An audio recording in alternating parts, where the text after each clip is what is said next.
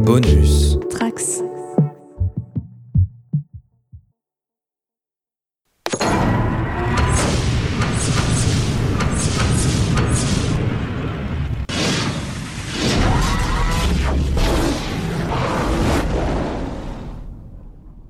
Bonjour et bienvenue dans ce, pour ce onzième épisode de Site Alpha. Aujourd'hui, nous avons parmi nous le Nox euh, Sylvain, Salut tout le monde. le Major Loïc, Bonjour tout le monde. le Colonel Clara, Salut l'alien de la planète P1C 7LR Queen Salut tout le monde et le Brigadier Général Manu.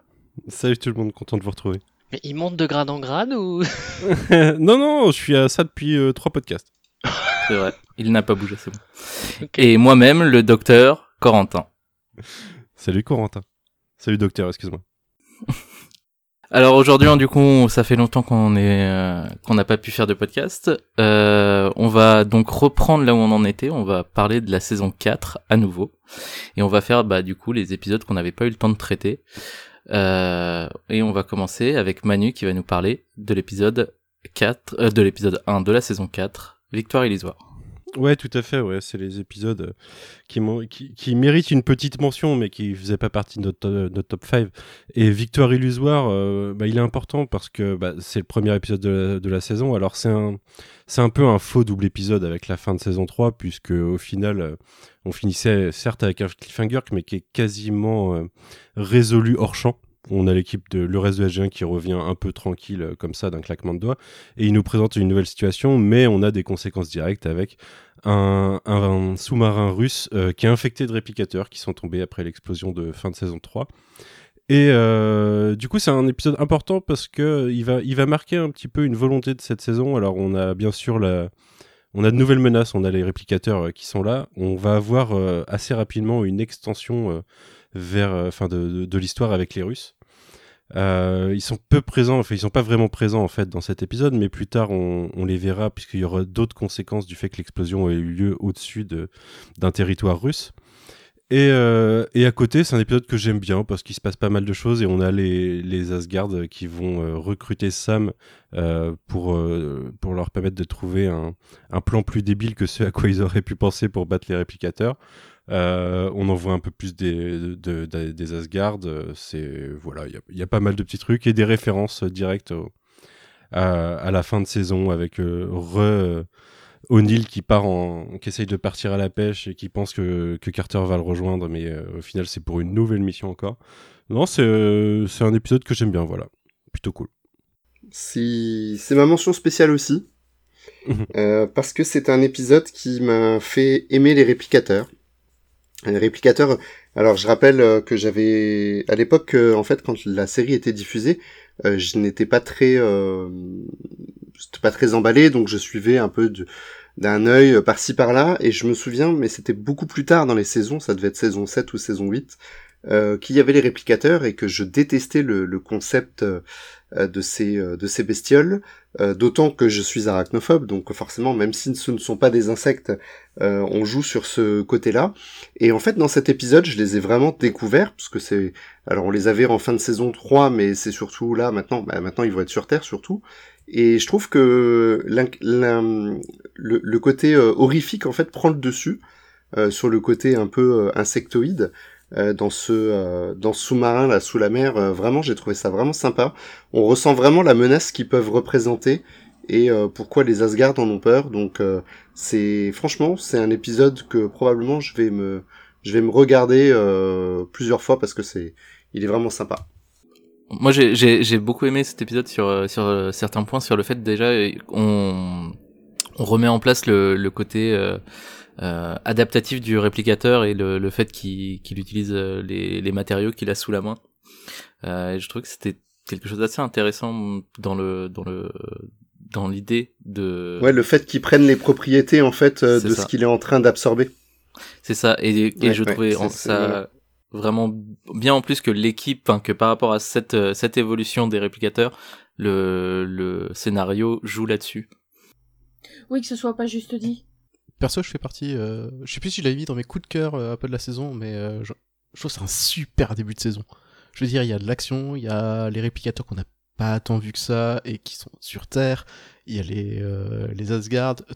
Utiliser Carter pour trouver un plan, entre guillemets, bête. Je trouve ça l'idée hyper cool et du coup, ça permet en plus de la sortir de la scène d'action un peu bourrin sur Terre. Franchement, je trouve que c'est une saison qui démarre hyper bien avec cet épisode. Enfin, ça, juste, Mm.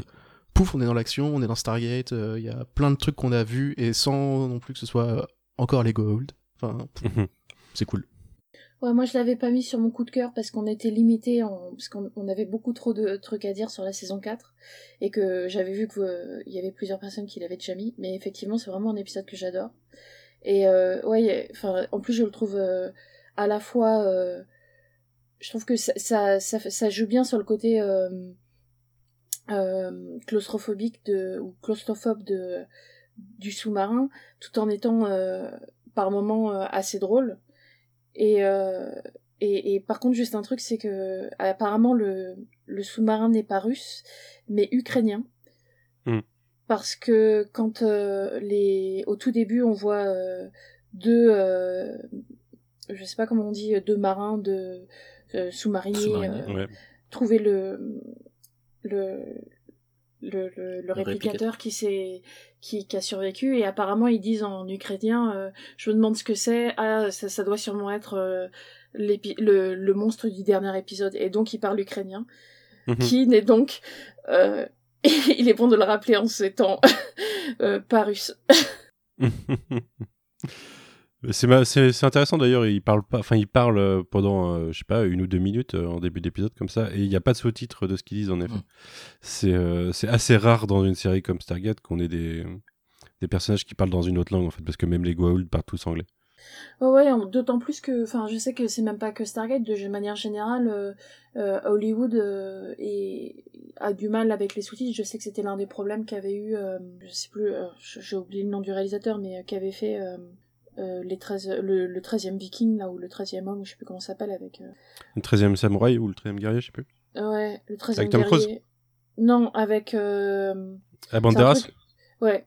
Il me semble que, que c'était l'un des problèmes qu'il avait, c'est que il voulait justement que il parle euh, viking, enfin qu'il parle le nordique ou je sais pas quoi, et, et qu'au fur et à mesure que le personnage comprenne la langue, ça passe à l'anglais, un peu comme dans Mhm. un peu comme dans Octobre Rouge, et, et c'est un truc que les studios euh, sont un peu frileux à mettre des déjà ils sont frileux à mettre des trucs sous-titrés, alors des trucs non sous-titrés ils ont vraiment du mal.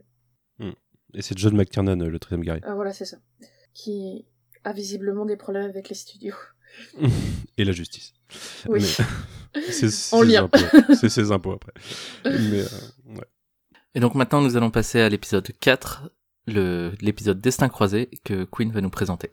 Exactement, dont son titre original c'est Crossroads. Euh, il est réalisé par ce cher Peter DeLuise et scénarisé par cette chère Catherine Powers.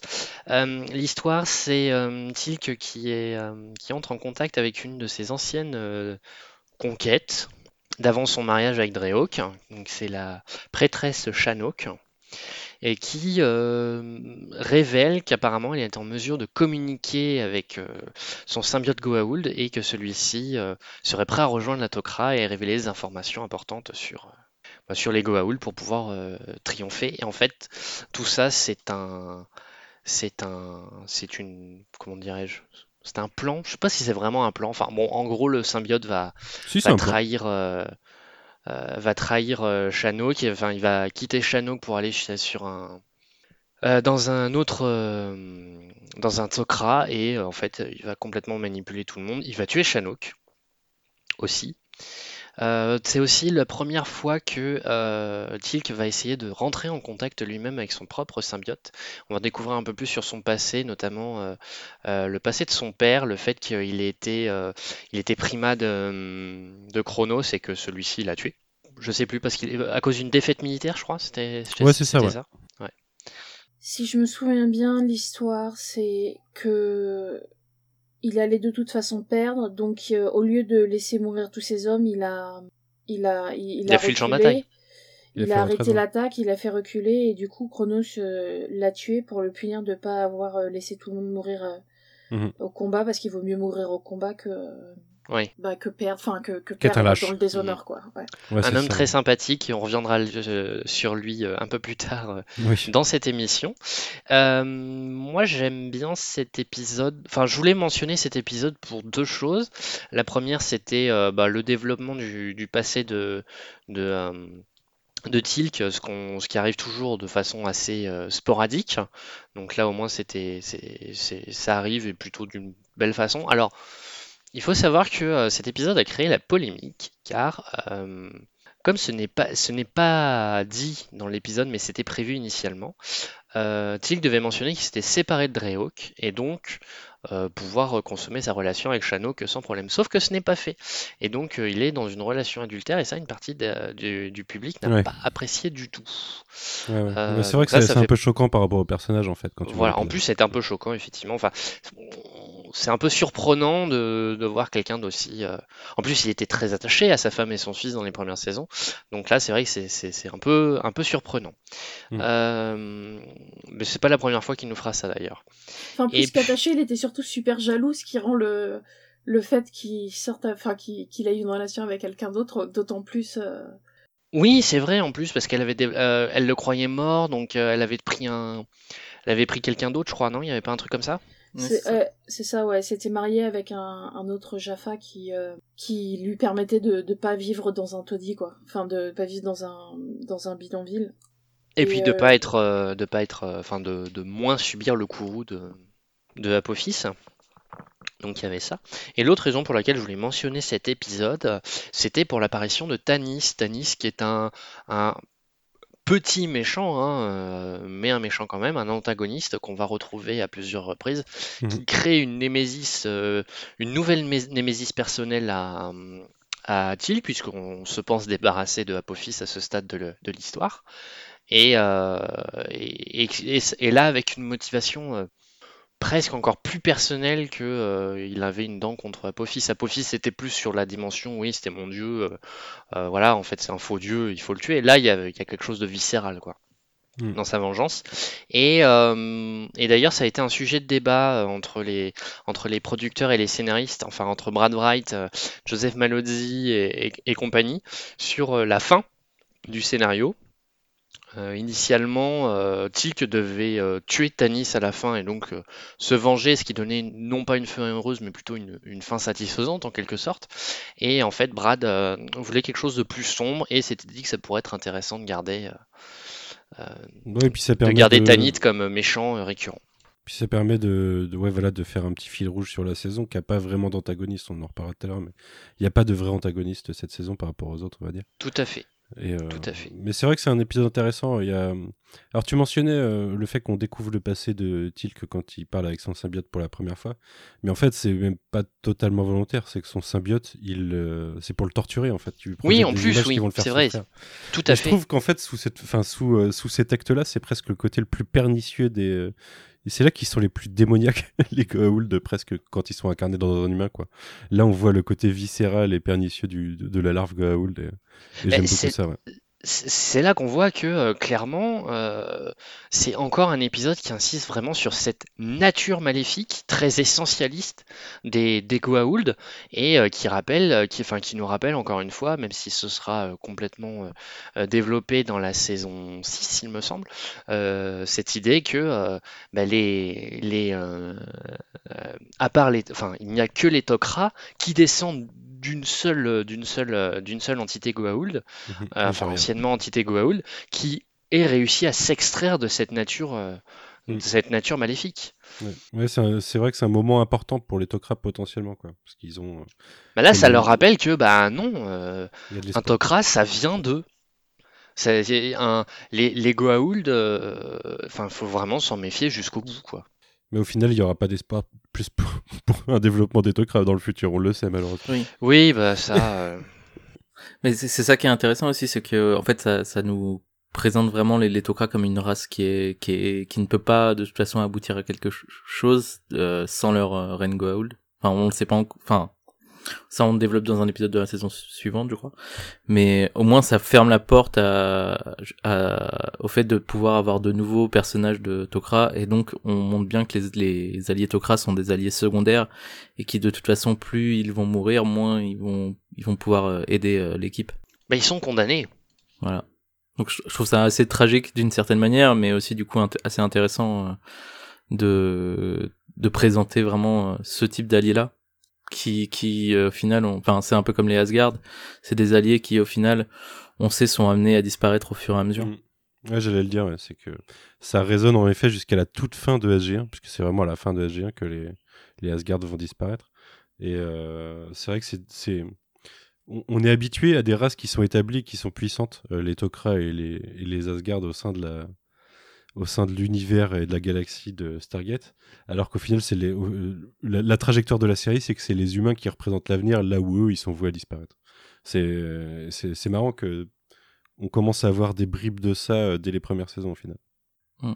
C'est aussi un redcon de, de ce qu'on nous a dit sur le, dans le premier épisode où apparaît cet Okra, c'est qu'on nous dit que, il me semble que dans l'épisode où on, enfin pas celui où on parle des Tok'ra pour la première fois, mais celui où ils les rencontrent, il, me semble qu'ils leur disent que certains des, des membres de la Tok'ra sont, sont là parce que, euh, enfin c'est des Goa'uld qui ont, qui ont choisi de, de changer quoi. Donc là ça nous dit un peu ouais non les Goa'uld ne changeront pas.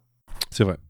Je pense qu'on peut passer à l'épisode suivant qui nous, va nous être présenté par Clara et qui est l'épisode 14, Le venin du serpent. Donc le venin du serpent, c'est euh, en anglais euh, s'appelle la même chose, The Serpent Venoms, qui est écrit par Peter DeLuise et réalisé par Martin Wood, c'est-à-dire deux noms euh, récurrents de la série, et qui raconte l'histoire en parallèle de Tilk qui essaye de recruter des, des Jaffa sur, sur Chulak et se fait enlever au début de l'épisode est torturé par un Goa'uld qui essaie de lui faire admettre que les Goa'uld sont des dieux. Et en parallèle de ça, on voit que euh, la Tok'ra, justement, envoie euh, un message euh, à, Jacob Carter, ou plutôt à Selmak, son, son symbiote, son symbiote pour lui donner un plan d'action pour tuer à la fois Apophis et, et parce que à ce moment-là, on a découvert donc que Apophis n'est pas mort. Et le, le, le plan étant, euh, vu que les Hérour et Apophis euh, s'apprêtent à faire une sorte de discussion de paix ou d'alliance dans un champ de mine, et, l'idée est de, de recalibrer une mine pour euh, faire attaquer le vaisseau d'Apophis et du coup créer une guerre entre Hérour et Apophis et continuer cette stratégie Tok'ra qui est d'empêcher les Goa'uld d'avoir un front uni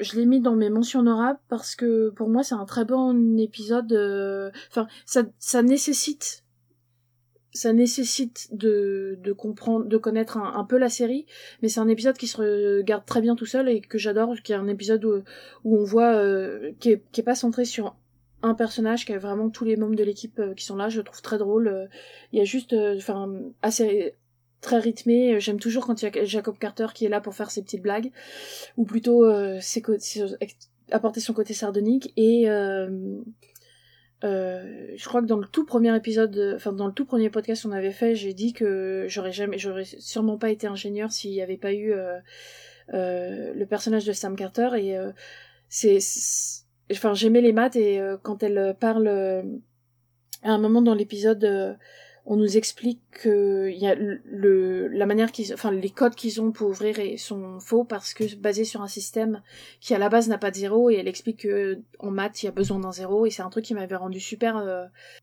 euh, enfin qui m'avait fait poser la question pourquoi il y a besoin d'un zéro absolument en maths et tout et du coup euh, je sais pas c'est un truc qui, qui me reste en tête. J'ai d'ailleurs lu un bouquin à cause de ça donc voilà, Sam, Carter m'a fait un livre de maths. Euh, je sais pas trop quoi dire parce que ça fait, enfin ça fait longtemps que j'ai regardé la, saison 4 maintenant.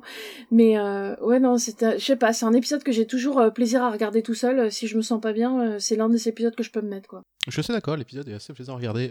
j'aime beaucoup le, la, scène, le setup de façon générale du, du champ de mine. Je trouve ça, ça, ça change un peu et juste le plan, euh, enfin la séquence où il y a la mine dans le vaisseau. Enfin pour moi c'est partie des plans un peu iconiques de, cette saison, voire de euh, de la série. Je sais pas, ça fait partie des, plans qui restent bien en tête. C'est cette énorme mine dans ce vaisseau qui d'un seul coup n'a plus l'air si grand que ça.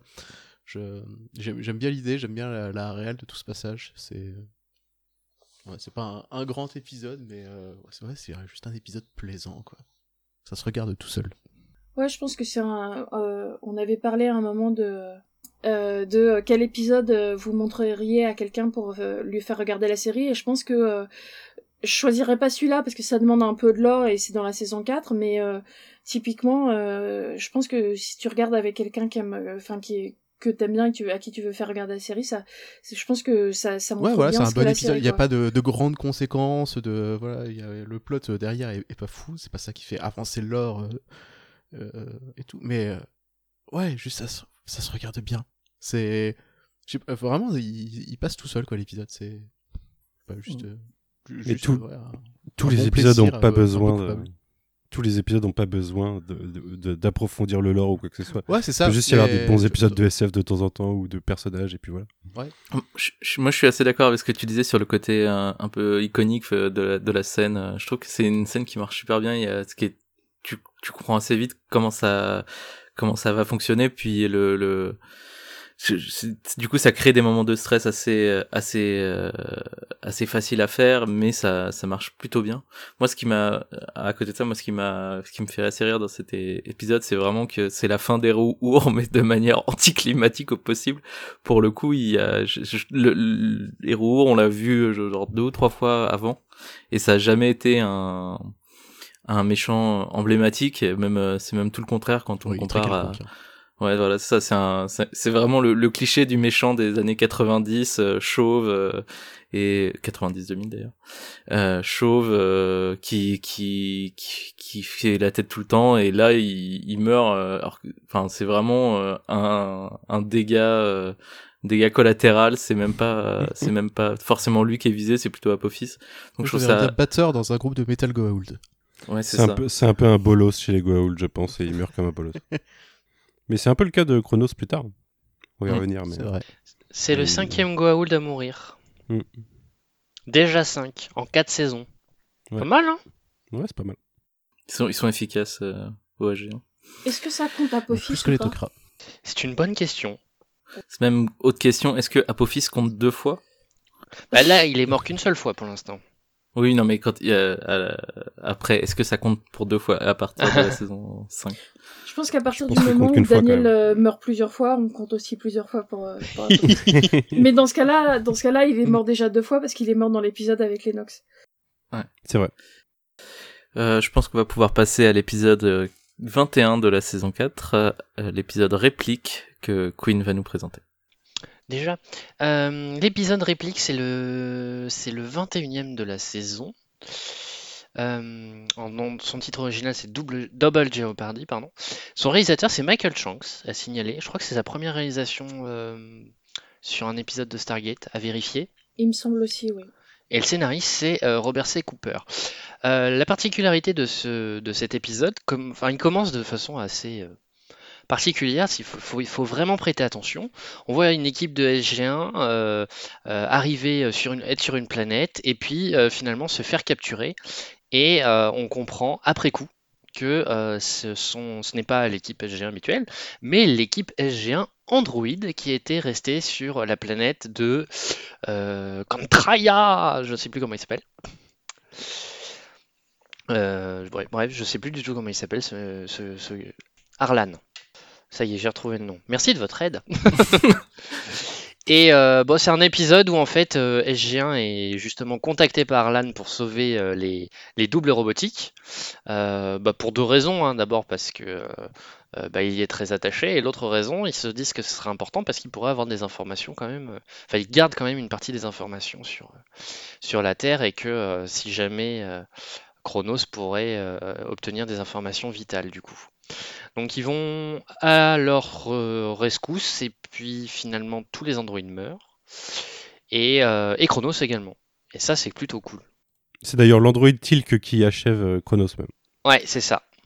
Donc ce qui, ce qui- c'est une, euh, c'est une vengeance. euh, Une vengeance partagée ici, Meta 2. c'est ça, partagée, j'allais dire, par proxy. Et c'est une mort très ridicule là aussi. Ouais, mais en même temps, c'est l'une des morts de Goa'uld les presque les plus violentes parce que la plupart du temps, ils meurent, euh, genre leur Hors vaisseau champ. explose, Mhm. le- Ouais. explose, leur vaisseau explose et voilà. Alors que là, on voit un long plan où Tilk, euh, je crois qu'il le, il le, il l'étrangle ou un truc comme ça. Enfin, c'est beaucoup plus. Mhm. Ouais, ouais, il y a un... mais en fait, c'est beaucoup plus intime. Et du coup, Ouais. euh, de- du point de vue de Tilk, il y en a deux en plus. Ouais, les deux sont plus Ouais. dans le dans le dans le physique et l'émotionnel, quoi.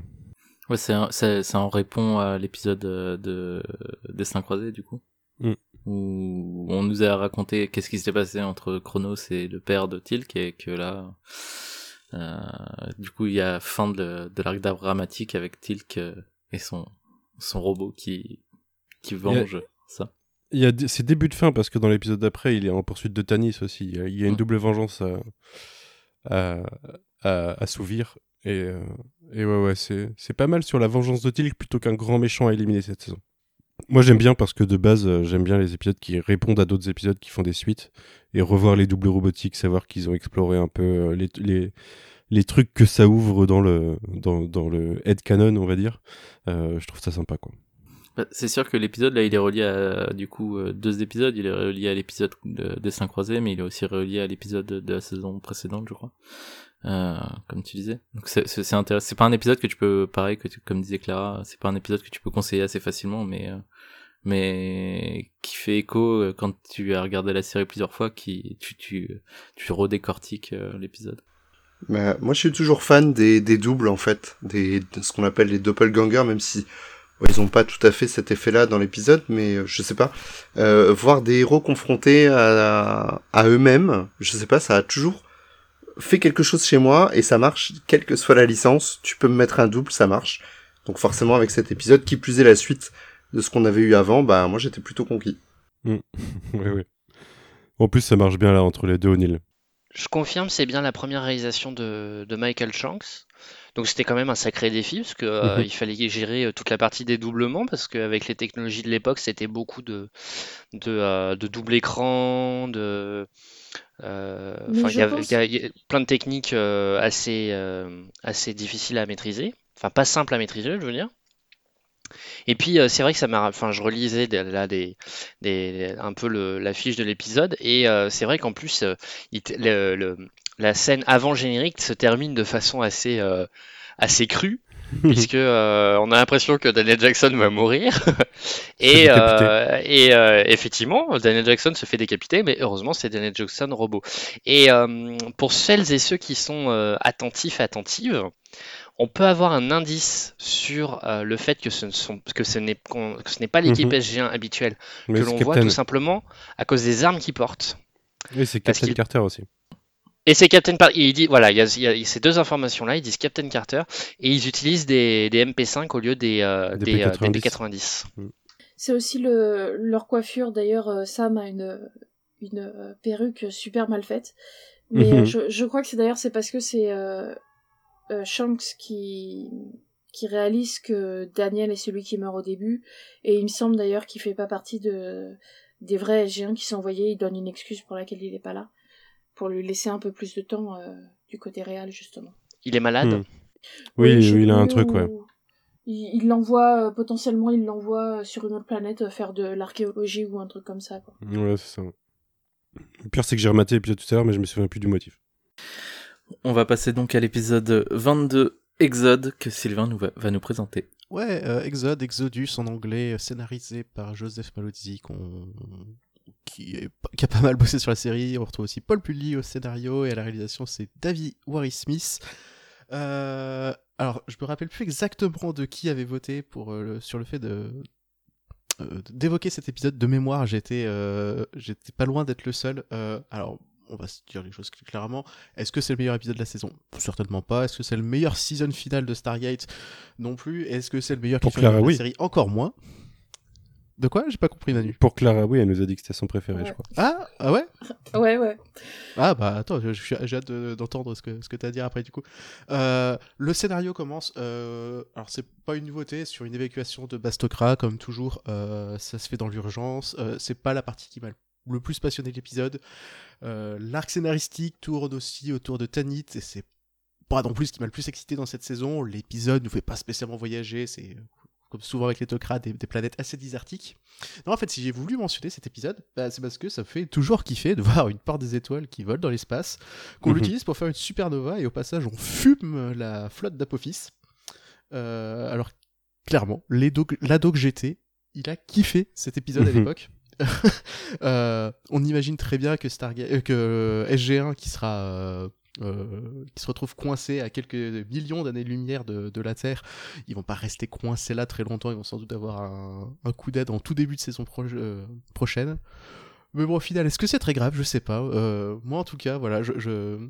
en revoyant cet épisode, je me suis dit, putain, ça, j'avais kiffé. Et euh, juste voilà, ça m'a fait plaisir de revoir euh, cette scène de, soleil qui explose avec la, porte des étoiles qui, saute dedans et, la flotte d'Aprophis euh, qui se fait cramer. Du coup, Clara, j'ai hâte de, de savoir un peu pourquoi toi c'est l'un de tes épisodes préférés de fin de saison. Bah, euh, bon, comme j'ai déjà dit, j'adore Ja- Jacob Carter, j'adore euh, ses interactions avec O'Neill. Je trouve d'ailleurs que c'est euh, peut-être un truc que je reprocherais, c'est que ses interactions avec O'Neill sont souvent plus intéressantes que celles avec sa propre fille. Vrai. Mais euh, je je- j'adore les, les épisodes de vaisseau. Euh, Il y a certains de moments euh, qui sont mes préférés. Enfin, je veux dire, euh, le, le fait que Sam euh, fasse exploser un soleil, ça reste euh, une des blagues qui va Hmm. revenir sur tout le reste de la saison. C'est quand même super classe. Bah, c'est épique. Ouais, et euh, non, je sais pas, c'est c'est, l'un des, quand tu, je pense à la série, c'est l'un des épisodes qui me revient tout le temps en tête, quoi. Je pense euh, euh, que- on, le dit, on enfin, encore une fois, on le répète tout le temps que Sam elle a fait exploser un soleil, c'est donc, euh, c'est donc un des trucs importants de la série. Je, il y a le côté, euh, on va faire exploser toute la, toute la flotte d'Apophis euh, en un coup. euh, c'est, enfin, je trouve ça super malin la manière dont il, il gère les choses. euh, je trouve que ça va aussi un peu dans le le côté euh, les, les Tok'ra sont vont vont de toute façon mourir parce que le- ce qu'on nous dit au début de l'épisode c'est que ils utilisent la porte qu'ils ont retrouvée euh, non ils utilisent le fait d'avoir euh, le vaisseau de de de, De l'épisode d'avant, de Chronos. de Chronos pour pouvoir euh, prendre une, une porte et l'amener sur une autre planète où il n'y a pas de porte et que pour pour que les Tok'ra soient libres euh, aient un endroit où ils vont pas être attaqués et euh, Mhm. Et comme Apophis arrive trop tôt, euh, c'est pas le cas. Donc encore une fois, euh, tout leur plan de pour rester en vie échoue. Enfin, je sais pas, il y a quelque chose. euh, et, et encore une fois, moi j'aime bien les épisodes où tous les membres ont un peu, tous les membres de l'équipe ont un peu leur euh, leur euh, leur chose à faire où c'est pas centré sur une seule personne. Je trouve que les interactions sont toutes cool. euh, Mm. euh, Enfin, je sais pas, c'est un épisode qui me parle parce que pour moi, euh, bah comme euh, pour le venin du serpent, c'est un épisode euh, purement. Je trouve que c'est un un concentré de Stargate SG1. Et Mhm. euh, oui.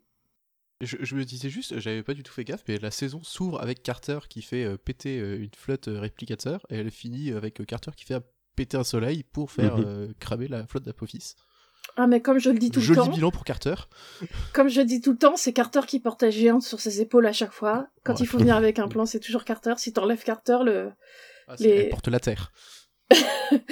Euh, non, sinon il y a un autre truc, c'est il y a un plan, euh, euh, il y a un plan au tout début où on voit euh, Jack et, euh, et et Jacob Carter euh, marcher dans dans le vaisseau euh, de Chronos, enfin le vaisseau de des Tori du coup maintenant, et euh, c'est un très long plan. Et euh, moi, ça m'avait posé question parce que généralement, dans les décors de SG1, on a l'impression qu'ils ont un peu fait un couloir de 10 mètres, enfin Mhm. de, de, de 5 mètres de long, peut-être un couloir hanté pour pouvoir faire un- les angles. Et là, euh, en fait, toute la scène en entier n'est qu'un seul plan. Et, euh, et du coup, je, je me souviens de l'avoir re-regardé en faisant attention à la, aux endroits où il tournait et tout pour voir si on revoyait plusieurs fois les mêmes personnes ou enfin comment ça se fait. Et je pense que en fait, euh, le, ils ont fait une sorte de couloir en, en rond, comme un donut, quoi. Et si tu fais attention, on peut voir qu'ils tournent juste assez et qu'au moment où le moment où ils s'arrêtent, c'est juste le moment où ils ont commencé. Et euh, ça m'a fait penser au fait que ça m'a fait penser euh, au tout premier épisode de Battlestar Galactica, enfin même pas de pas épisode, euh, le téléfilm Battlestar Galactica, où il y a une scène un peu similaire où on voit où on nous présente euh, le ouais où en fait ça suit Starbuck qui court mais tu suis d'autres Ouais, personnages, ouais. ça passe d'un personnage à l'autre. Et euh, il se trouve que le mec qui a fait les décors des téléfilms de Battlestar a bossé sur Stargate SG1 et du coup je me suis demandé si c'était aussi lui qui avait fait ce décor là en question parce que Enfin voilà, je sais pas. Cette scène, elle est, c'est juste euh, Jack et, et Jacob Carter qui euh, discutent de, encore une fois, de du fait que est-ce que les humains ou pas ont raison de, de piquer les technologies au Goa'uld? Et mais c'est un super plan, c'est un super décor. Enfin, il y a, y a, du budget qui a été mis là-dedans et je trouve ça assez classe quoi. Hmm. Au-delà de, d'ailleurs, cette scène, au-delà de de discuter de ça. Elle parle aussi des, de l'impact de SG1. On, l'avait déjà mentionné en 103, je crois. Mais du mm. fait que, du point de vue Tokra, en fait, ils foutent le bordel parce qu'ils font des choses totalement désordonnées et que ça fout en l'air des plans euh, sur le long terme. Mm. Donc il y, a cette partie-là qui est remise en question par Jacob à ce moment-là. C'est un truc qui est souvent évoqué avec les Tokra, mais, euh, mais euh, on, on, nous le remet bien en forme là. Après c'est marrant parce que du coup ils, ils, ils, demandent aussi euh, de l'aide au pour foutre le bordel. Enfin mhm.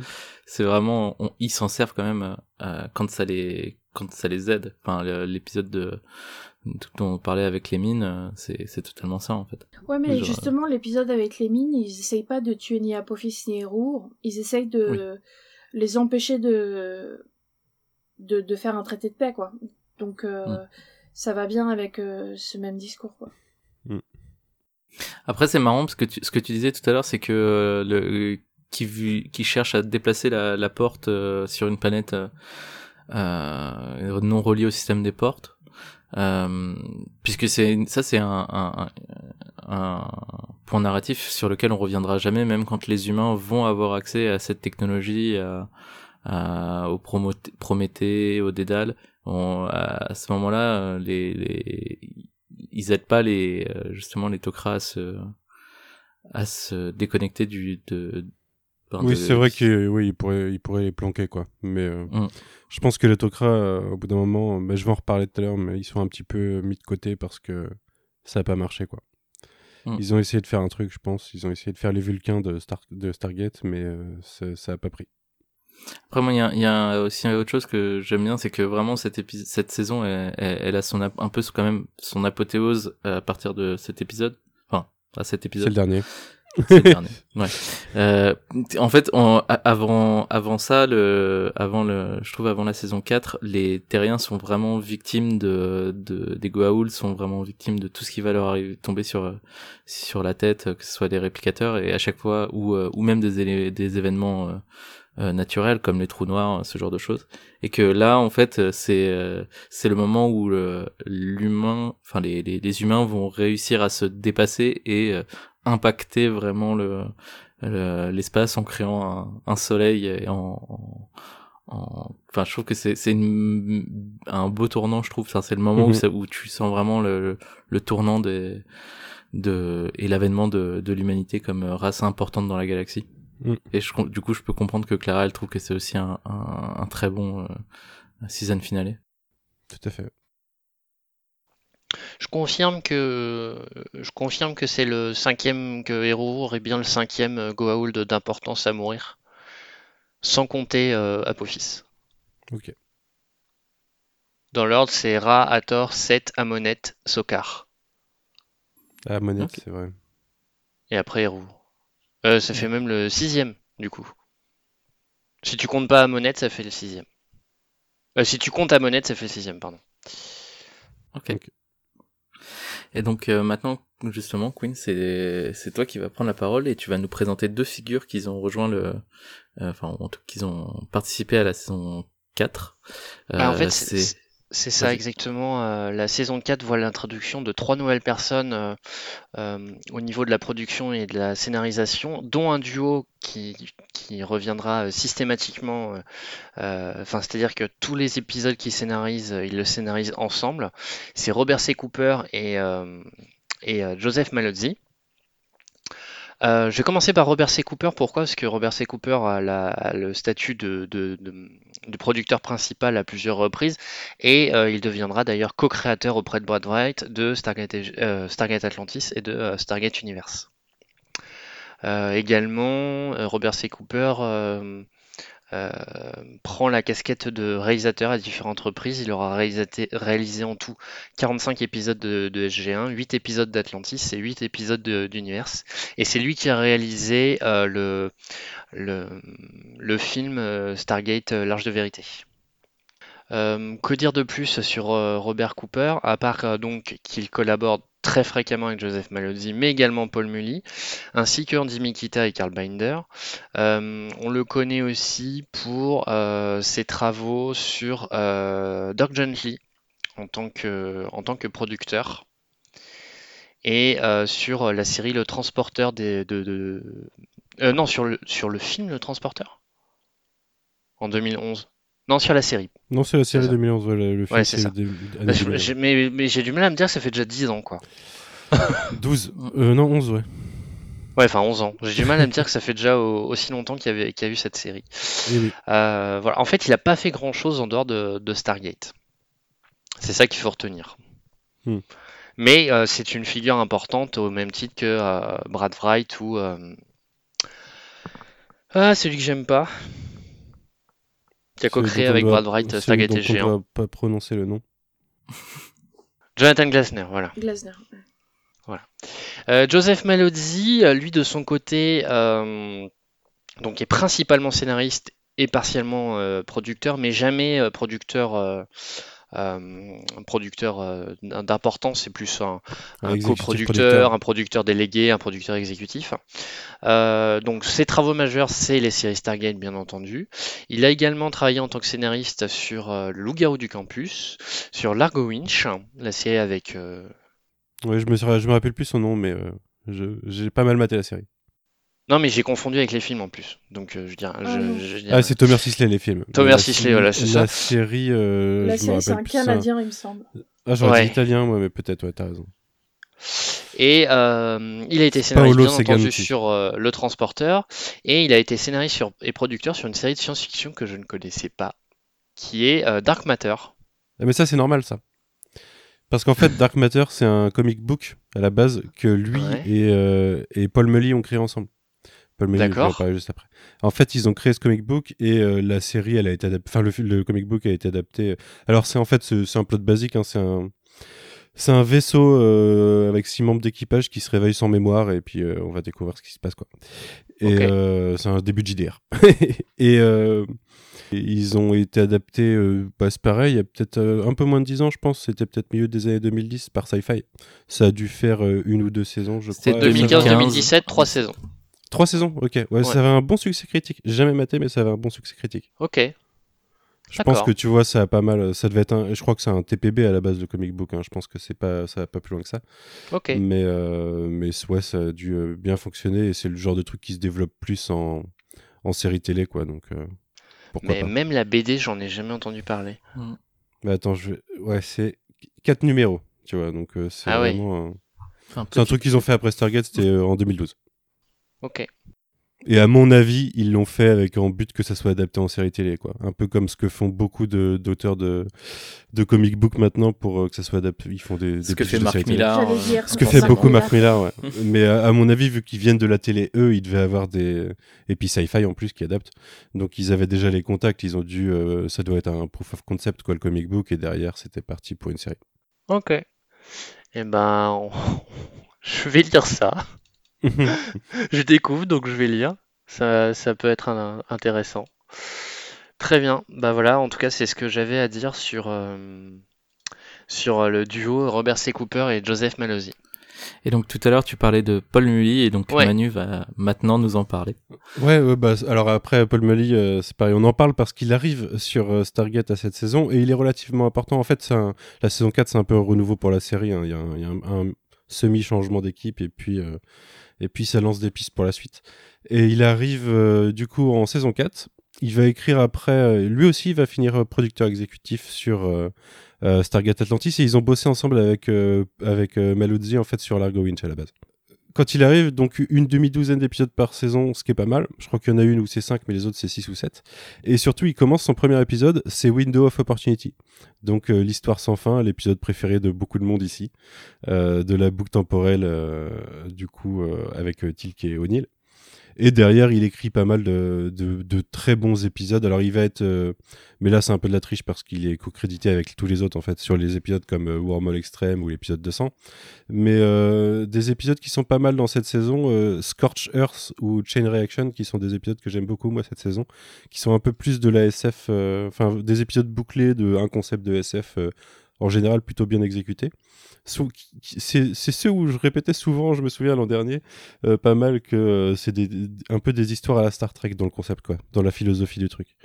Et euh, alors j'ai pas pas tous ces épisodes, mais c'est lui qui écrit Prometheus en saison 6, euh, le- celui The Fifth Man en, saison 5 avec le je me rappelle plus comment il s'appelle, mais l'alien qui qui intègre l'équipe via une manipulation des souvenirs, des choses comme ça, qui sont des plutôt bons épisodes bouclés. Et puis après voilà, il est sur les gros épisodes euh, quand euh, quand c'est un peu toute l'équipe qui écrit dessus quoi.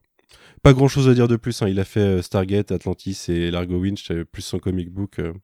Il lui, il a pas réalisé, mais voilà, c'est un peu ça sa carrière. Il est dans, des productions sci-fi. Ouais, d'ailleurs, euh, je suis allé vérifier euh, un petit peu plus loin. Je me suis dit, bon, quand même, ils ont plus rien fait depuis Dark Matter. Alors, euh, Joseph Malozzi a co-créé avec R.T. Thorne euh, une série qui s'appelle Utopia Falls. Ouais, je connais. le J'ai nom. jamais entendu Ça, ça me parler. dit quelque chose. ouais. Paul Mully, je suis en train de regarder. Non, n'a rien fait depuis Dark Matter.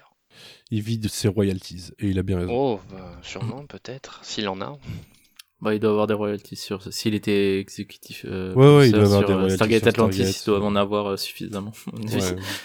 Et Robert C. Cooper trava- a travaillé donc sur Dirt Gently, comme je l'ai dit, et sur Unspeakable, une mini-série. Il a été producteur exécutif en 2019. Ça, ça me parle pas. Autant Utopia Falls, j'en ai entendu parler à l'époque, mais euh, ça, ça me parle pas du tout. Ça a l'air d'être un, d'être euh, un peu documentaire. Et il y a Michael Shanks euh, dans le casting. Ok. Michael Chance post-Stargate, c'est une grande carrière. Ouais, c'est euh, des épisodes de Sanctuary, des. 24, des trucs comme ça. Smallville. Ouais, Smallville, c'est Hawkman. f- C'est vrai qu'il a fait dans Smallville. Ah oui, c'est vrai que c'était Hawkman Oui, c'est Hawkman, oui. Ouais. Il a, il a quand même eu une série où il était le, le rôle principal euh, avec euh, l'actrice qui joue Lois Lane dans Smallville d'ailleurs. C'est un truc de Lana d'hôpital. Ça s'appelle euh, Saving Hope, je crois. Je... Ah oui, non, non, vrai. pas Lana Lang, Lois Lane. Non, non, non, non, le- oui, non, non, mais je cherche son nom. C'est juste que Lana Lang est venue parce qu'on parlait de Stargate, de Smallville. Ah. Euh, Oui, non, mais euh, l'actrice, donc, euh, j'ai pas vu la série, euh, mais euh, il a joué dans une série qui s'appelle lui et l'actrice qui jouait Lois Lane dans Smallville. Euh, jouaient les deux rôles principaux de cette série. Je sais tout ce que je sais. Franchement, j'en sais pas. C'est. Erika Durance, Lois Lane dans Smallville. ouais, Et donc, euh, on va passer à un portrait de d'un des euh, d'une des actrices de la saison, et ça va être euh, le personnage de Anise, euh, interprété par Vanessa Ange- Ange- Angel, j'imagine. Ouais. Euh, et c'est Sylvain qui va nous la présenter. Alors ouais, euh, Vanessa Angel, euh, Angel, Angel, je ne sais pas, euh, né en 66 à Londres. Bon voilà, je vais pas vous la faire bien longtemps. euh, je connais pas si bien que ça l'actrice. Je voulais surtout revenir sur le personnage. On va quand même revenir un peu sur sa carrière. Elle vient du Il McNeil. y a Code. Lisa quand même. Oublie pas C'est Code Lisa, ça, s'il te ce que plaît. j'allais dire. Elle est surtout connue pour avoir joué le, le rôle principal de la série Code Lisa, donc le personnage de Lisa, euh, dans les années 90, de 93 à 99. Alors juste pour vous la faire court, cette série, je sais pas si, si vous la connaissez tous. Meilleure Euh, série du monde. C'est une espèce de... J'ai jamais vu. C'est un genre de... Je connais même pas ce que c'est. Frankenstein hyper modernisé. C'est parce qu'on est, on né fait, après euh, Clara, c'est pour ça. C'est les vieux qui parlent ce soir. Exact. Et on parle aux vieux. Bref, euh, imagine la fiancée de Frankenstein, on remplacerait euh, le docteur Frankenstein par deux geeks dans les années 90 qui se retrouvent à vouloir créer la femme parfaite à l'aide d'un ordinateur et qui y arrivent. Euh, du coup, ça se passe euh, voilà, dans, dans- dans les lycées américains. La série jouait énormément sur le fait que tout le monde, et par tout le monde, je m'inclus évidemment, tombait amoureux de Lisa, mais elle avait des pouvoirs un peu 2.0, elle avait une, une énorme répartie, du coup, euh, c'était vraiment un objet de désir inaccessible pour Mm. tout le monde. Mais tu sais que c'est Ah, une adaptation c'est d'un film. hein. l'adaptation d'un film. C'est Weird Ah Science, c'est un film des Ouais. années 80 avec euh, Robert Downey Jr. ouais. et Anthony Michael Hall. Ouais, Eh c'est ben, je ne savais pas du tout. C'est avec l'acteur qui joue dans Dead Zone et dans tous les films de Dans Ah. le Breakfast Club, s'il te plaît. voilà Breakfast Club et euh, et tous les films du même réal. Il joue dans Pretty in Pink, etc., etc. Ok, d'accord, bah, je ne savais pas. Bref, revenons-en au personnage de Anis. Euh, alors, à titre personnel, j'en ai gardé deux souvenirs de ce personnage. Alors, le premier, pardon, C'est- bah, était canon. je ne suis qu'un homme, mais voilà, euh, clairement, c'est mon premier souvenir de Anis. Et le deuxième, c'est quand même que dans ma tête, dans mon esprit, c'était un personnage important, presque emblématique de la Tok'ra. Et finalement, en leur voyant la saison 4, j'ai été mais carrément surpris de voir qu'en fait, elle était juste là pendant trois épisodes et c'est tout en fait, on la revoit pas plus C'est tard. trois épisodes de suite sur la, avec la Tok'ra et c'est vraiment trois épisodes de suite. Ouais. Et c'est ça que je me suis dit en fait, c'est je crois assez rare pour des personnages un- secondaires qu'on les voit donc trois épisodes ça arrive mais trois épisodes de suite, je pense pas. Et dans ma tête, tu vois, elle était un peu aussi importante qu'à Martouf qu'on voit deux fois plus dans la série mais de façon un peu plus euh, euh, dispersée. On voit pas Euh, tellement plus que Et ça. on avait compté Martouf, on le voit pas tant que ça au final. Je crois que c'est C'est- 6 ou 7 épisodes un seul. Ouais, c'est ça. Mais alors que moi, pour moi, il était là deux saisons, quoi. Enfin, deux saisons Mm. euh, récurrents. quoi. Mais je pense que ça, c'est, c'est aussi le côté, peut-être la, la diffusion sur M6, c'est le fait Ouais. que ça a été sur, euh, Sur rediffusé, Sur- ouais. surépuisé à nouveau euh, tous les midis. euh, Je pense que, ou, Ouais. enfin, que c'était, ça repassait euh, vraiment de manière int- intense et euh, dans le désordre surtout aussi. Et je pense que du coup, on a un peu le, le, le- enfin, les souvenirs qui se, qui se mélangent et, Ah oui. et- enfin, Je pense que c'est totalement que ça, ça, en mais- effet. c'est ça.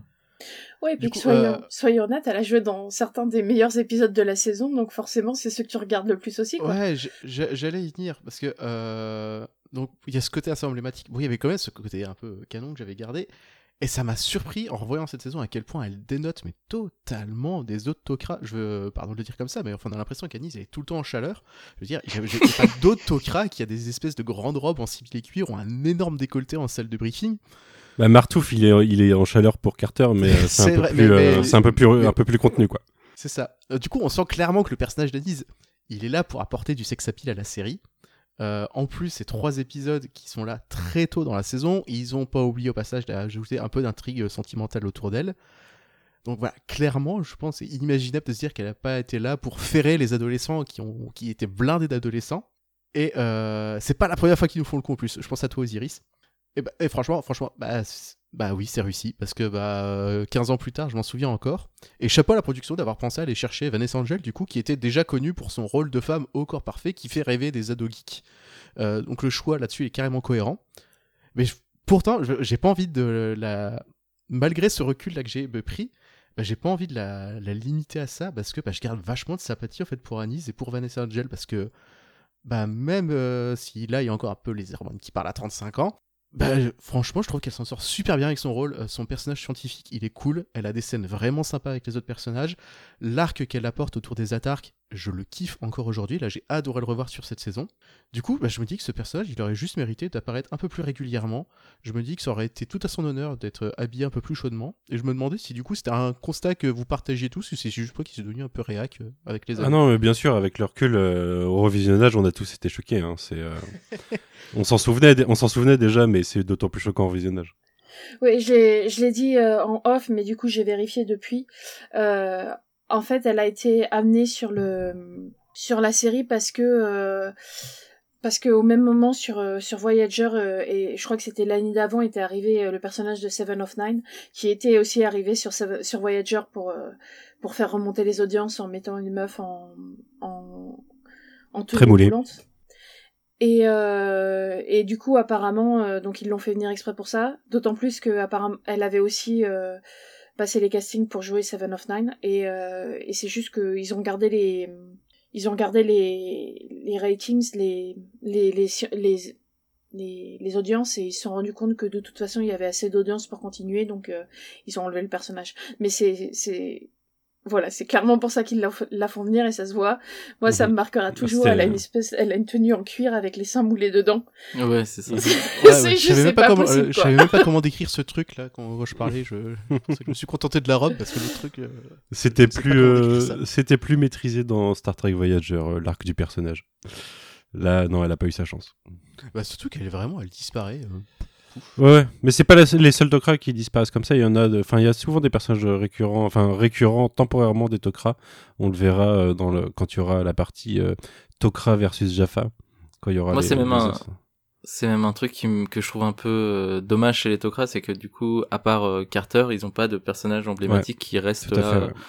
aussi longtemps et que le personnage, bon, était pas parfait de de Anis, mais euh, il, était il était intéressant aussi. Enfin, il y avait euh, il y avait il y avait de quoi la, garder pour plus d'épisodes et je pense que c'est un peu dommage quand même qu'il l'ait qu'il l'ait retiré et c'est pas ma libido là qui parle c'est c'est juste que j'aurais bien aimé avoir plus de plus de de de, de continuité sur les Tok'ra hors euh, hors Carter Mm. Mais en fait, ce qui est dommage, c'est qu'il y a un semi, semi-triangle amoureux qui se met en place entre euh, O'Neill, elle et Carter, et que elle sert de, de, de, de, enfin, sert à nous révéler euh, vraiment les sentiments de Carter pour O'Neill. Mhm. Mais à partir du moment où derrière, euh, ils savaient que militairement, ils pouvaient pas consommer l'union, on va dire, ils avaient moyen d'explorer le personnage en, en faisant que O'Neill parte dans une autre direction, quoi. Potentiellement, si on avait dû jouer sur des histoires d'amourette. hein. Mais, euh, mais du coup, euh, ils se sont dit, non, pas besoin, ça fera, ça fera un casting, enfin, une, une actrice en moins à payer, une actrice récurrente. C'est pas le même salaire qu'un figurant. Alors en plus, il y avait l'idée que. Alors je sais plus laquelle préfère O'Neill et je crois que Freya, du coup, doit préférer euh, Jackson. L'autre préfère O'Neill et le, le, le symbiote préfère ouais. euh, Le Jackson. symbiote, pardon. Du Ouais, coup, non, je il, y avait, il y avait vraiment des, des idées euh, de ça. Même sur le, le côté euh, techno euh, un peu un peu foiré euh, qu'elle apportait, euh, ça aurait sans doute pu être utilisé, euh, introduit par par par elle. hein. Bah, c'est ça, ils auraient pu le re- refaire euh, tester à, à l'équipe des, des artefacts Goa'uld euh, un peu sortis de nulle part. Ça aurait Ça fait des, ouais, des, ça des- quêtes un- un annexes épisode euh, un de... peu récurrent à chaque saison, l'é- l'épisode de, L'épisode de la technologie qui se barre en, en live. hein. Ouais. Bon, ça revient. Bah, surtout- Mais- Surtout que l'épisode euh, de cette saison où, où elle le fait marche super bien, donc ça aurait pu... Enfin, Ouais. et en plus, enfin, moi c'est un de mes épisodes préférés, donc... euh, Ouais, son trio d'épisodes est vraiment marquant. Quoi. Enfin, la- l'arc euh, Mm. est vraiment cool. Quoi. Bah, il y a un truc qui a jamais vraiment atteint Stargate, de toute façon, c'est le côté euh, réussir à faire, euh, à faire vraiment euh, collaborer d'égal à égal des espèces. Enfin, c'est, il y a toujours du conflit ou quelque chose. On n'est pas, on n'a pas atteint le point Star Trek où on est, on a passé ça, quoi.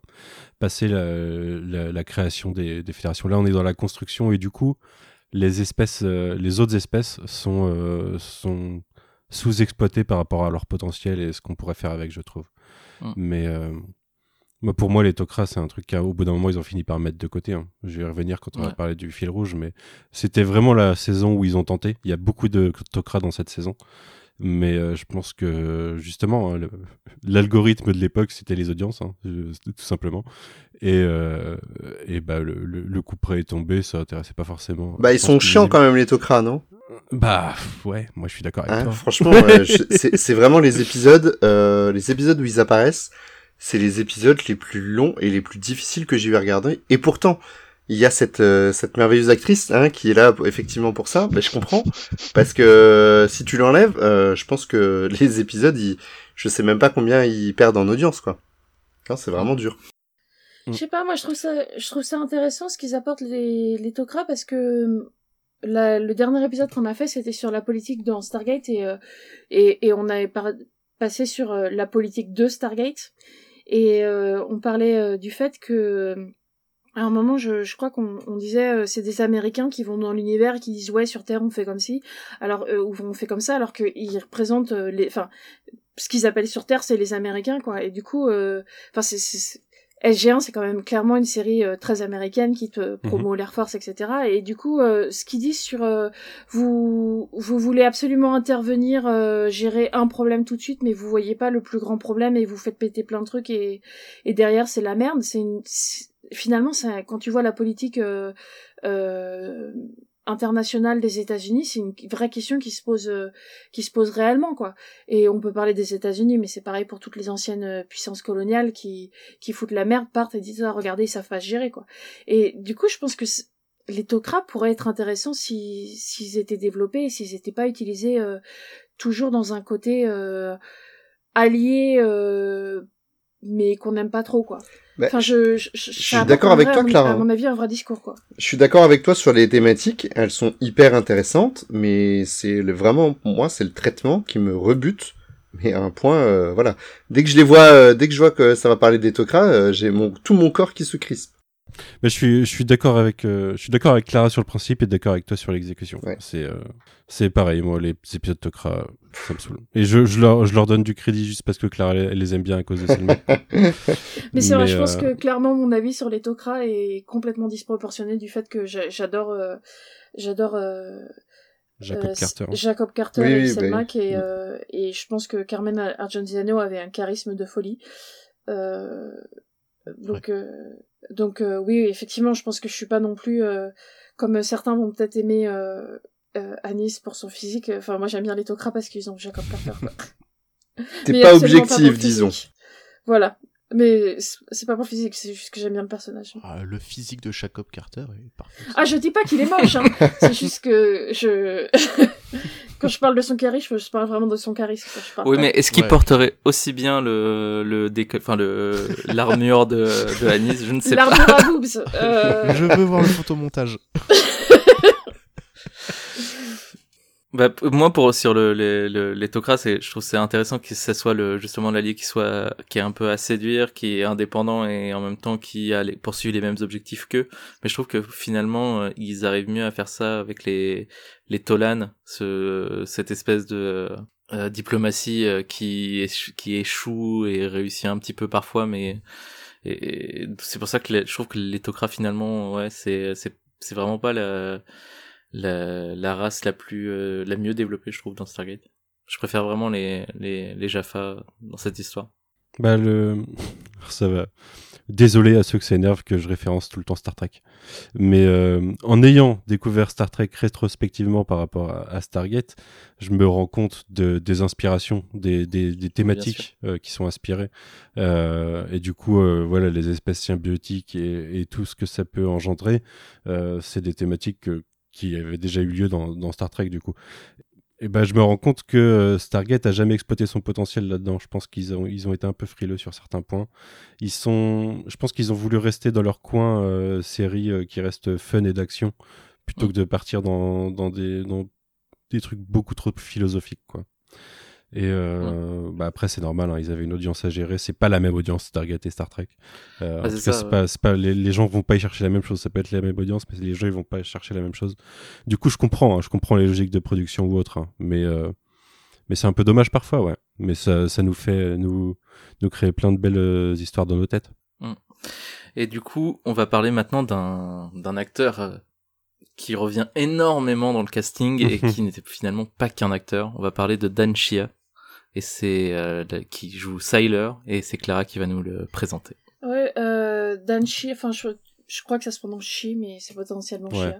Je pense aussi. C'est euh, N'hésitez pas à me à, à me à te corriger. à me corriger voilà en, C'est un, un en acteur. C'est un acteur canadien, mais en réalité, il est pas vraiment acteur. Il est, euh, il est cascadeur et euh, coordinateur de cascade. Mais il se trouve qu'il joue des petits rôles et euh, c'est aussi donc euh, cascadeur et c'est un doubleur euh, corps et qui a, qui a entre autres, euh, avant de jouer sur Stargate SG1, il a joué, euh, il était le doubleur de, de Richard Dean Anderson sur MacGyver. Il était aussi son doubleur euh, sur SG1 et, c'était sur SG1 et c'était le coordinateur des, des cascades. Il a aussi bo- bossé sur Notons que c'est de- stylé, hein, enfin doublure de de Richard Dean Anderson sur MacGyver, c'est stylé. Ouais, c'est lui qui euh, qui saute euh, dans l'eau euh, dans un. Du coup, ça doit être lui qui saute dans l'eau dans un dans un cercueil qui se transforme en, en moto. Enfin, euh, il a joué, enfin, il a fait des trucs aussi. euh, Il a fait euh, la cabine dans les bois et X-Men, euh, euh, The Last Stand, qui en français s'appelle euh, L'affrontement Ouais. final. euh, voilà l'affrontement final, enfin X-Men 3 quoi. Et c'est la cabane dans les bois. Ah, j'ai dit quoi la cabine? La cabine. Excusez-moi, Ouais, c'est c'est pas- The Cabin in the Wood. Excusez-moi pour mes anglicismes, je m'en rends pas toujours compte. Euh, et pourquoi on en parle? Parce qu'en fait, euh, c'est un acteur dans la série SG1, dans le sens où il joue donc Syler, qui est juste ce personnage qu'on voit en fond et qui est utilisé à chaque fois qu'il faut que quelqu'un se fasse... euh, euh, Se, se- se fasse... se euh, prenne une décharge, une explosion, voilà. quelque chose. se fasse pousser dans les escaliers par O'Neill, euh, se teste une arme ou une autre, et c'est donc un, c'est une sorte de de blague, euh, de, de private joke de l'équipe qui le mettent un peu à chaque fois qu'il faut faire exploser un truc. Quoi. Euh, en soi-même, le personnage n'a rien d'intéressant parce qu'il il a un nom, sans, mais sans plus. Mais euh, voilà, je trouve que c'est une petite blague de, c'est une petite blague de la série que je pense que c'est un, un peu un fan favorite, c'est un, un personnage qui fait rire les, les fans qui le connaissent quoi. C'est dans l'épisode Heroes où euh, les journalistes ils viennent dans, dans le labo justement et on le voit où ils, ils testent des armes sur lui ou des technologies euh, et il s'en prend plein la gueule. Ouais ouais. Où il joue là-dessus justement. ouais. J'adore ce perso. Oui, c'est l'un des meilleurs persos, il est super drôle. En plus, euh, je pense que c'est clairement pas un, acteur euh, dans le même sens que les acteurs de la série, donc il a un côté un peu... euh, Enfin, il, joue pas... Enfin, en anglais on dit emote, tu vois, il, il joue pas vraiment avec son visage, mais il a un côté justement un peu... le gars qui est là et qui regarde et qui est en train de se dire qu'est-ce qui se passe autour de moi, qui rend le personnage très très drôle, quoi. C'est un peu comme, j'oublie son nom, mais celui qui ouvre la porte, quoi. Moi, je trouve qu'il il fait partie de ce qui a les des personnages qui apportent de la continuité dans dans tout SG1 et et enfin dans tout euh, toute la base et où t'as vraiment l'impression que ça reste une base et que c'est pas euh, c'est pas à chaque fois des des soldats différents qui vont faire les différentes tâches. T'as vraiment l'impression qu'il y a quand même une équipe qui reste. Et voilà, donc euh, le revoir à chaque fois, ça te rappelle que finalement il y a il- les, les militaires ils font des trucs dans la dans la base quoi. Ils ils vont ils envoient pas juste des des gens euh, des gens dans l'espace euh, il y a il y a sans doute des des activités vraiment très cycli- très euh, régulières euh, que ça soit euh, enfin il y a plein de, il y a plein de personnes qui font des tâches euh, de, des tâches annexes. Et euh, moi je trouve que ouais ça me ça, ça me permet de- d'avoir de de l'empathie plus pour le pour l'équipe et pour les pour les les soldats quoi enfin les les soldats Mm. de SG1 Même si d'ailleurs, sur certains points, ça devient un petit peu euh, abusé au bout d'un moment, parce qu'on sait qu'il y a, au bout d'un moment, on sait qu'il y a la zone 51, sur laquelle, euh, en fait, ils, ils, bo- ils bossent là-bas principalement Mhm. pour développer des technologies. Mais pour beaucoup d'histoires, ils sont obligés de justifier qu'il y a aussi, en fait, euh, euh, Sam, elle a son labo dans la base, et puis souvent, elle travaille dans la base, quoi. Alors qu'elle pourrait très bien aller travailler dans la zone 51, mais euh, du coup, il y a pas mal, enfin, il y a, des- trucs qui sont développés sur la base, et c'est là que Sailor entre en jeu assez régulièrement. Eh ben, je pense du coup qu'on va passer euh, à un des derniers points de l'épisode. On va parler d'une des avancées euh, notables technologiques des humains dans cet épisode, enfin dans cette saison. C'est euh, le premier vaisseau humain, en tout cas en partie, euh, que va développer l'armée américaine. C'est le X301 et c'est Queen qui va nous le présenter. Tout à fait, le X301, donc bah, en fait, comme tu l'as dit, c'est euh, le premier vaisseau spatial de, de l'armée euh, terrienne. Donc en fait, de quoi s'agit-il? C'est un planeur de la mort euh, qui est modifié avec des éléments de, chasseurs américains pour pouvoir bah, bénéficier de ses capacités de voyage dans l'espace, tout en bah, tout en apportant la technologie humaine nécessaire pour une utilisation euh, facilitée.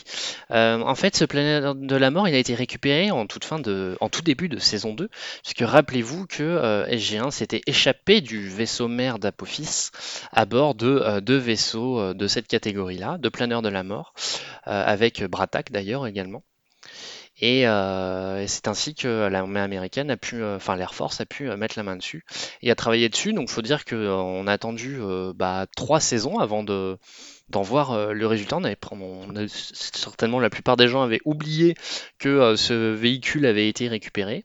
Alors, ce sera aussi sa seule apparition. hein, le X301 apparaît une seule fois euh, dans, dans, dans Stargate, puisque euh, son, son vol d'essai est une euh, est mince Un échec. est un échec, puisque euh, il y avait à l'intérieur une sorte de de, de, De pilote Ah, automatique. Ouais, de pilotage automatique. En fait, euh, pour éviter les désertions, euh, le, le vaisseau euh, doit retourner à sa base d'opération, peu importe où il se trouve en fait. C'était un épisode qui était assez intéressant parce que c'était un épisode centré sur, sur Tilk et O'Neill qui étaient à bord du vaisseau et qui bah, étaient à- au bord de la mort. Et euh, du coup, l'épave est abandonnée à la dérive euh, au large du Jupiter, il me semble. Je crois qu'ils se, ils sont récupérés à, à ce stade-là dans, Mhm. euh, sur la, de, de leur, de leur voyage. Par, Et- Jacob Carter, justement. Donc Par encore Jacob, encore une intervention d'Electrocrat. grâce au, au vaisseau cargo. Non, oui, non, mais je pense qu'il faudrait faire le, le, le- le bilan, mais il y a au moins la, la moitié de la saison qui est consacrée de près Mm. ou de loin au, au Tok'ra, ça c'est évident. Euh, au niveau de, enfin après au niveau technologique, il y a bien entendu plein d'informations qu'on peut trouver euh, ça et là sur Internet. Est-ce qu'elles sont utiles? Je pense pas, en, tout cas pas au travers de ce, podcast, mais c'était important de le, de le mentionner, parce que ça reste, encore une fois, le premier vaisseau spatial euh, euh, de la Terre, et ça montre déjà une, volonté de la production et des scénaristes d'aller dans cette direction-là. Et puis j'aime beaucoup, euh, j'aime beaucoup ce qu'ils font. On, on voit le tâtonnage de l'espèce humaine avec la technologie, où là ils commencent avec une technologie hybride et du coup ça a des problèmes. Mais ils ont pas, on n'a pas directement un vaisseau qui sera le vaisseau pendant plusieurs saisons, euh, le truc euh, inébranlable quoi. C'est vraiment euh, petit pas par petit pas. En plus c'est générateur d'intrigue. Et puis à partir du moment où c'est le X301, bah on sait qu'il y aura le X302 plus tard. On sait que à partir ça. de cet échec, ils vont construire d'autres trucs. Tout à Et, fait. euh, et c'est pareil, on a, le- enfin, on a, on va voir les, on a eu le réacteur Anaconda Mark I dans le, dans la saison d'avant, je crois, en saison, ou c'est peut-être celle-ci, je sais plus, euh, qui construisent le- leur premier. Et au fur et à mesure, on aura les Mark II. Et je crois que quand euh, la dernière fois qu'on a vu du Stargate, ça devait être du Mark IX, quelque chose comme ça, quoi. Qu'on, on a ces petites touches où ça, ça, ça nous montre des avancées petit à petit, euh, tout en nous suggérant que ça continue à travailler dessus et que ça va toujours s'améliorer. C'est la, saison- cette, la saison cette 4 façon où de- ils ont le, le, le réacteur Anaconda, parce que Ouais. euh, pardon, 3, parce que c'est celui avec, euh, avec euh, ces méthodes d'apprentissage, celui avec les enfants qui apprennent avec les nanites. là. Ouais, mais ça, c'est là où ils récupèrent le réacteur Anaconda, non? Oui, oui. Et le premier construit par les humains, c'est pas en saison 4 qu'on le voit? C'est celui avec, euh, il me semble que c'est celui avec. c'est- euh, non, c'est Apophis- saison 3, euh, ouais. Celui avec les. Comment s'appelle Celui avec les humains qui s'entraînent à. Qui font semblant d'être des humains et des Jaffa. Ah oui, euh, d'accord. Ouais, ouais, ouais, le truc de guerre, ouais. Ok. J'ai plus le nom de l'épisode, mais je vois. Euh, Rules of Engagement. Ouais, Règle c'est ça. d'engagement. Ouais, c'est ça. Quelqu'un a quelque chose à rajouter sur le X301 du coup? Bah euh, oui, moi je trouve que c'est c'est aussi le début où, comme tu disais, en fait, c'est je trouve c'est assez intéressant parce que ça permet, on va, à partir de, de cet épisode, on va commencer à, à s'affranchir de la porte, même si ça va être, ça, ça reste un élément euh, euh, qui va, qui, qui est vraiment nécessaire à l'intrigue tout au long des, des, des différentes saisons, des séries d'ailleurs. Euh, mais euh, à partir de, de, de, ce, de cet épisode, euh, les humains euh, vont dans l'espace avec des technologies qui sont les qui sont en moins en partie les, les leurs. Et, et comme tu disais, c'est, je trouve que c'est vraiment bien fait le fait que en fait les humains ils, ils sont pas assez avancés et en fait ils jouent avec des technologies qui sont pas du tout à leur à leur portée et forcément ils sont obligés de tâtonner. Moi je trouve que c'est vraiment un des un des trucs les plus intéressants par rapport à la technologie dans, dans Stargate qui qui sont toujours en train de retard sur tout le monde et que ils doivent euh, à chaque fois euh, pousser les, les limites et euh, au risque et ça se ça se répète à plusieurs moments de de, de rater de manière assez chaotique. C'est aussi le début de la tradition de, des vaisseaux Tori qui, qui finissent, enfin, à peine. euh, À peine peine fini, récupéré, qui qui finissent détruits. ouais, enfin, déjà, les, dès qu'ils récupèrent des vaisseaux euh, Goa'uld, c'est le cas, mais quand c'est les leurs. euh, parce que ça va être la même chose avec les Prometheus, enfin, ils ont que des, ils ont que des problèmes, quoi. Ça leur met un, un moment avant d'avoir un, un vaisseau qui tient le coup, quoi. Mm. Ouais. Mais ça justifie le, le trial and error, quoi. C'est, euh, Ouais, Ça justifie le, le fait que plus tard, il y a des trucs qui marchent et puis on se pose plus de questions. Oui, non, non, mais euh, je suis d'accord. Enfin, ça, ça marche bien parce que je veux dire, euh, quand on a commencé à faire euh, des, des avions ou des ou d'autres modes de, de vol, genre, je veux dire, Oui, il y a eu des problèmes, ouais. on a eu des problèmes. On a eu de, enfin, je veux dire, il y a le comment s'appelle le Hindenburg qui a explosé en, en flammes. donc, c'est tout à fait logique. Hein, mais c'est effectivement assez drôle la façon dont ils arrivent jamais à garder un vaisseau, quoi. Mm. Pour des raisons généralement plus ou moins liées au plot que ça les arrange que ça ne soit pas trop facile non plus, quoi. Bah, bien Oui, sûr, c'est que- pas trop gagner en puissance. ils sont obligés de passer la porte qui est le, le nom de la série quoi c'est C'est comme euh, quand il y a un siège des anciens, faut un EDPZ, quoi. Sinon, c'est trop facile. Et donc pour finir l'épisode, on va parler du fil rouge de la saison que Manu va nous euh, va essayer de nous, nous décortiquer. Et... Ouais, bah vous allez voir, on a parlé déjà de pas mal de points parce qu'en fait c'est une saison un peu particulière euh, dans sa forme. Euh, c'est souvent en plus une saison, une des saisons préférées des gens. Euh, moi, je pense que c'est une de mes saisons préférées, voire ma saison préférée. Euh, qui se marque, qui se place plus sous le, le signe de l'expansion des bases de la série que sur le fait d'amener des, des grosses nouvelles menaces. C'est dans de la transition. Euh, D'un point de vue exploration, on est plutôt sur des épisodes bouclés. On en a parlé euh, dans le podcast précédent et là on en a parlé de quelques-uns. Il y en a qui se suivent, qui sont sur un, un fil rouge, euh, comme je disais, plus intimiste pour euh, pour Tilk, plus plus bouclé en une saison. Mais euh, niveau épisode bouclé, ouais, c'est il y, a, y a quand même quelques bonnes idées de SF en fait. Je pense qu'on on commence à voir la le, le- la transition de la série après le départ de Jonathan Glassner, comme on le disait, euh, qui est pas forcément euh, le, cré- le, le co-créateur qu'on préfère, et euh, que la série essaye de se retrouver en saison 4. Il n'y a pas vraiment de grands vilains, on l'a dit. hein. C'est plutôt un mélange des anciennes menaces avec le retour d'Apophis et des futures menaces, puisque nous, on le sait, ça commence déjà à placer de la géopolitique et des, et, des troupes qui vont, qui vont teaser Anubis pour la suite. On a aussi l'arrivée des réplicateurs, c'était fin de saison 3, mais euh, du coup, euh, on, les- retrouve en début de saison 4 en sachant que bah, c'est c'est pas une menace qui est, terminée. quoi. On a pas mal d'épisodes sur la Terre qui développent les menaces locales aussi. Donc là, c'est pareil, on, développe les bases de ce sur quoi peut se reposer la série plus tard. Et bah forcément avec euh, avec le premier épisode, comme je disais tout à l'heure, on va avoir le début de l'implication des Russes. Je crois que c'est dans cette saison aussi euh, la tombe ou c'est dans la saison 5, je sais plus. C'est la saison Enfin le, 5. le, le tombeau. Euh, C'est pas donc avec ça Jonas. commence à- Non non, la tombe c'est euh, l'épisode où il y a les Russes. y a Ouais, une mais c'est pas avec. Jonas. Ah c'est peut-être avec Jonas, donc c'est peut-être plus tard, peut-être en saison non, 6. Ouais. mais par contre, on a l'épisode avec Marina Sirtis euh, la- qui se Ouais. passe sur la base euh, russe dans cette euh, Ouais. saison. Donc, euh, on- c'est la première saison où on voit que non seulement les Russes sont conscients de la porte, mais en plus que ça les intéresse. Quoi. Bah, et puis qu'ils vont en avoir une depuis que en fin de saison 3, il y a la porte qui a explosé. Et comme je le disais, euh, c'est pas que des réplicateurs qui sont trouvés sur Terre. Hein, on saura aussi que la seconde porte a été récupérée par les Russes dans cet épisode avec euh, Marina Sirtis. Et du coup, euh, bah, on commence à développer aussi voilà, les, le, le, le fait que le secret il va s'éventer sur Terre et que de plus en plus de gens euh, et de populations vont, enfin pas de population mais de gouvernements vont avoir conscience de la porte des étoiles. faut se rendre compte que là on est en saison 4 et euh, saison 8 c'est euh, Stargate Atlantis à côté. Donc on a déjà une coopération internationale, il y a des Canadiens, enfin il y a un peu de toutes les nationalités. Donc à partir de là, ça va commencer à, croître pas mal. C'est vraiment là que la série, enfin la saison repose quelques bases quoi. On a le, développement technologique avec euh, le glider hybride, on vient d'en parler.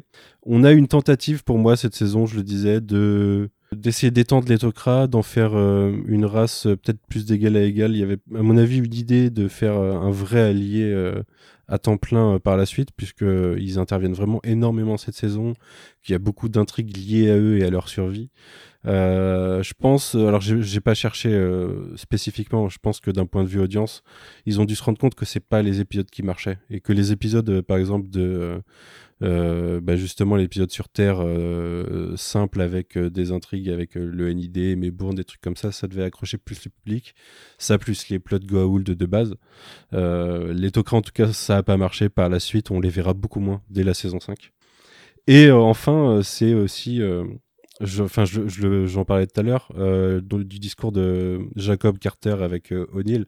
Euh, ça appuie un peu plus un truc qui commençait à être développé en saison 3, c'est que les humains foutent un petit peu le bordel. Et en fait, c'est pas hyper anodin puisqu'on sait que c'est ça qui va aider à l'avènement d'Anubis, qui sera une très grosse menace par la suite. Donc ça, ça commence, euh, ça commence à avoir un petit peu de poids, quoi.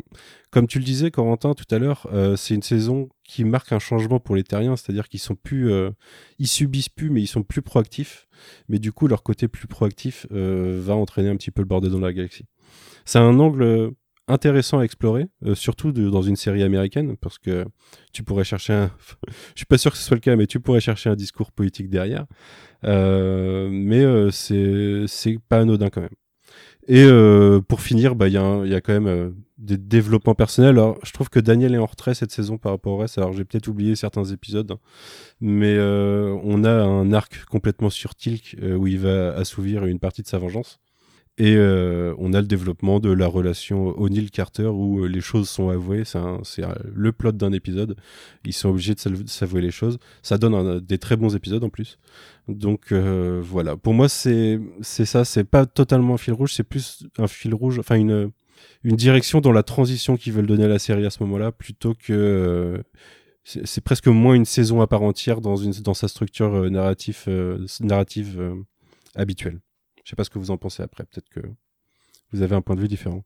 Bah, moi, je pense que c'est une des saisons qui est quand même la plus, euh, enfin, qui a le plus de sens au niveau, euh, dont les épisodes se suivent le plus et ont un sens euh, l'un à l'autre et se, se font des rappels l'un à l'autre, quoi. Ça se voit clairement que c'est la saison où il il y a un euh, showrunner qui prend les choses en charge, ce qui n'était pas vraiment le cas avant. Après, je pense euh, qu'effectivement il n'y a pas un gros fil rouge, mais, mais, mais c'est un peu le cas dans toutes les autres saisons. Généralement, il y a un léger fil rouge, mais qui est pas si, impo- si important que ça. Par contre, euh, je suis pas d'accord avec toi sur le fait qu'il n'y ait pas de grands méchants.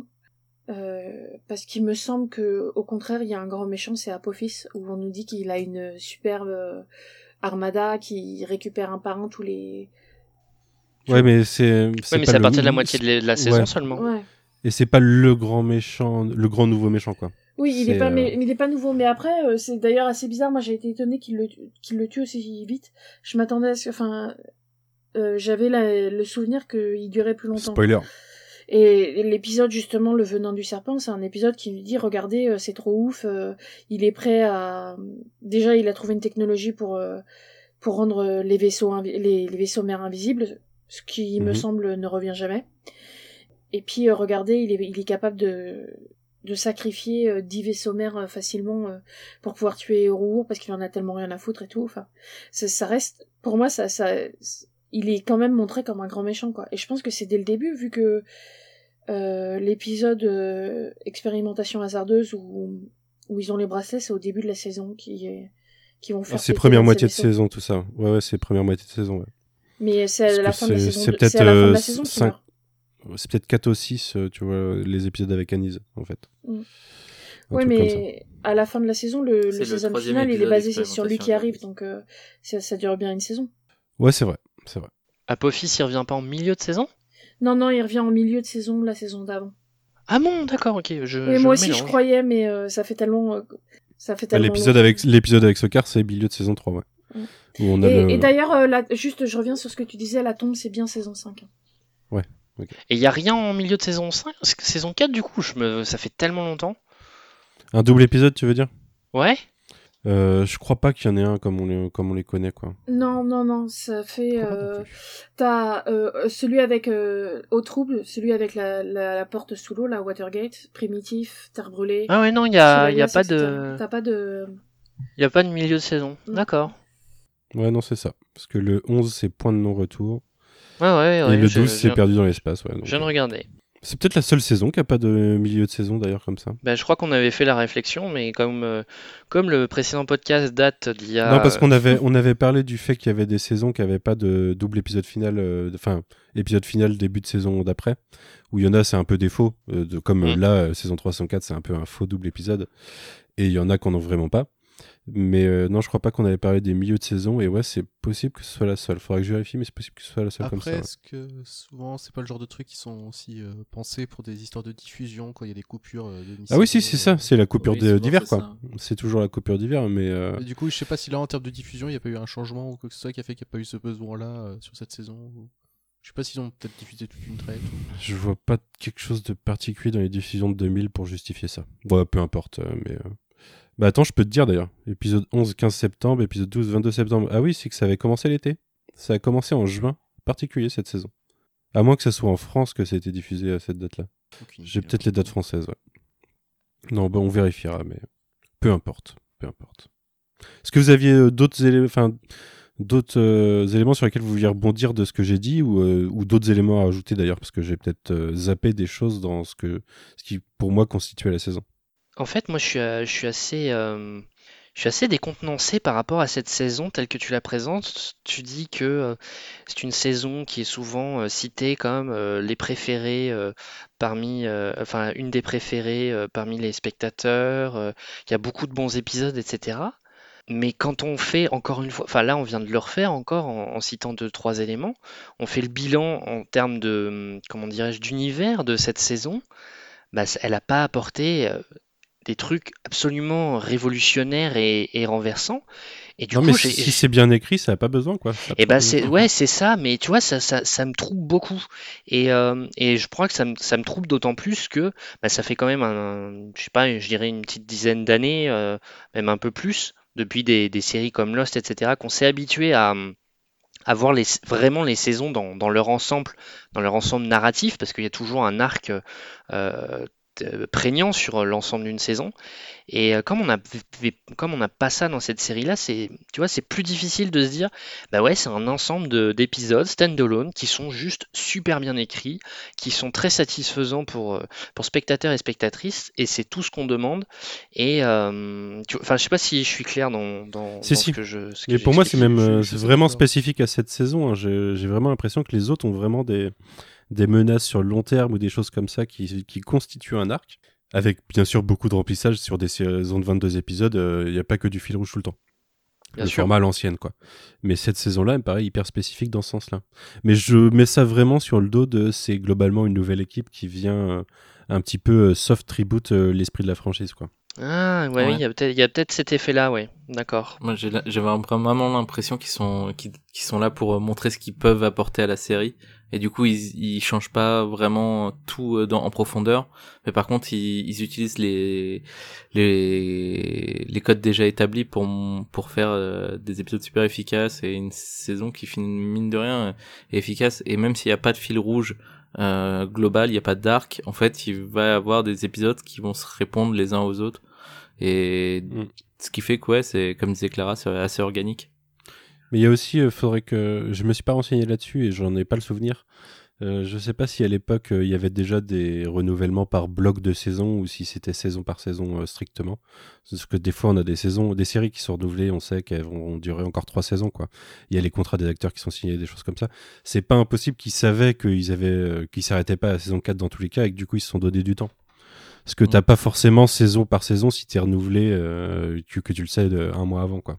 Je suis pas sûre parce que euh, j'avais lu un truc qui avait rien à voir, mais j'avais lu que tu vois les euh, les, les images euh, euh, qui mettent euh, juste avant et juste après les pubs ou juste après les pubs ou euh, les images de transition là, ceux qui sont quand tu vois l'extérieur de la base, j'avais Mhm. lu quelque part que ils les avaient jamais renouvelés parce que tous les ans ils étaient persuadés qu'ils allaient être euh, qu'ils qu'ils allaient être annulés et que du coup ils avaient pas pris euh, la peine de les renouveler. Ouais, c'est possible. Donc Faudrait euh, que je regarde si, euh, si c'est euh, si c'est noté quelque part sur internet parce qu'à l'époque euh, c'était pas euh, on suivait pas les séries comme on les suit maintenant quoi. Il y a peut-être forum.com déjà mais euh, je sais pas s'il y a eu grand chose sinon. Donc moi je voulais dire que pour quelqu'un qui, on va dire, vient de commencer cet univers, parce que c'est, euh, même si je le connaissais, j'ai redémarré du premier épisode, euh, donc je suis saison par saison. J'avoue que j'ai pas avancé depuis qu'on a euh, enregistré la dernière émission, mais ça c'est un autre problème. Euh, je trouve que vraiment cette saison-là, c'est vraiment la saison qui permet de se dire Ouais, ok, on est à quatre saisons, mais franchement, j'ai envie d'aller voir la suite parce que c'était vraiment hyper intéressant. Là où, en saison 3, j'ai trouvé qu'il y avait des choses un peu plus poussives et que c'était plus dur d'arriver à la fin de la saison.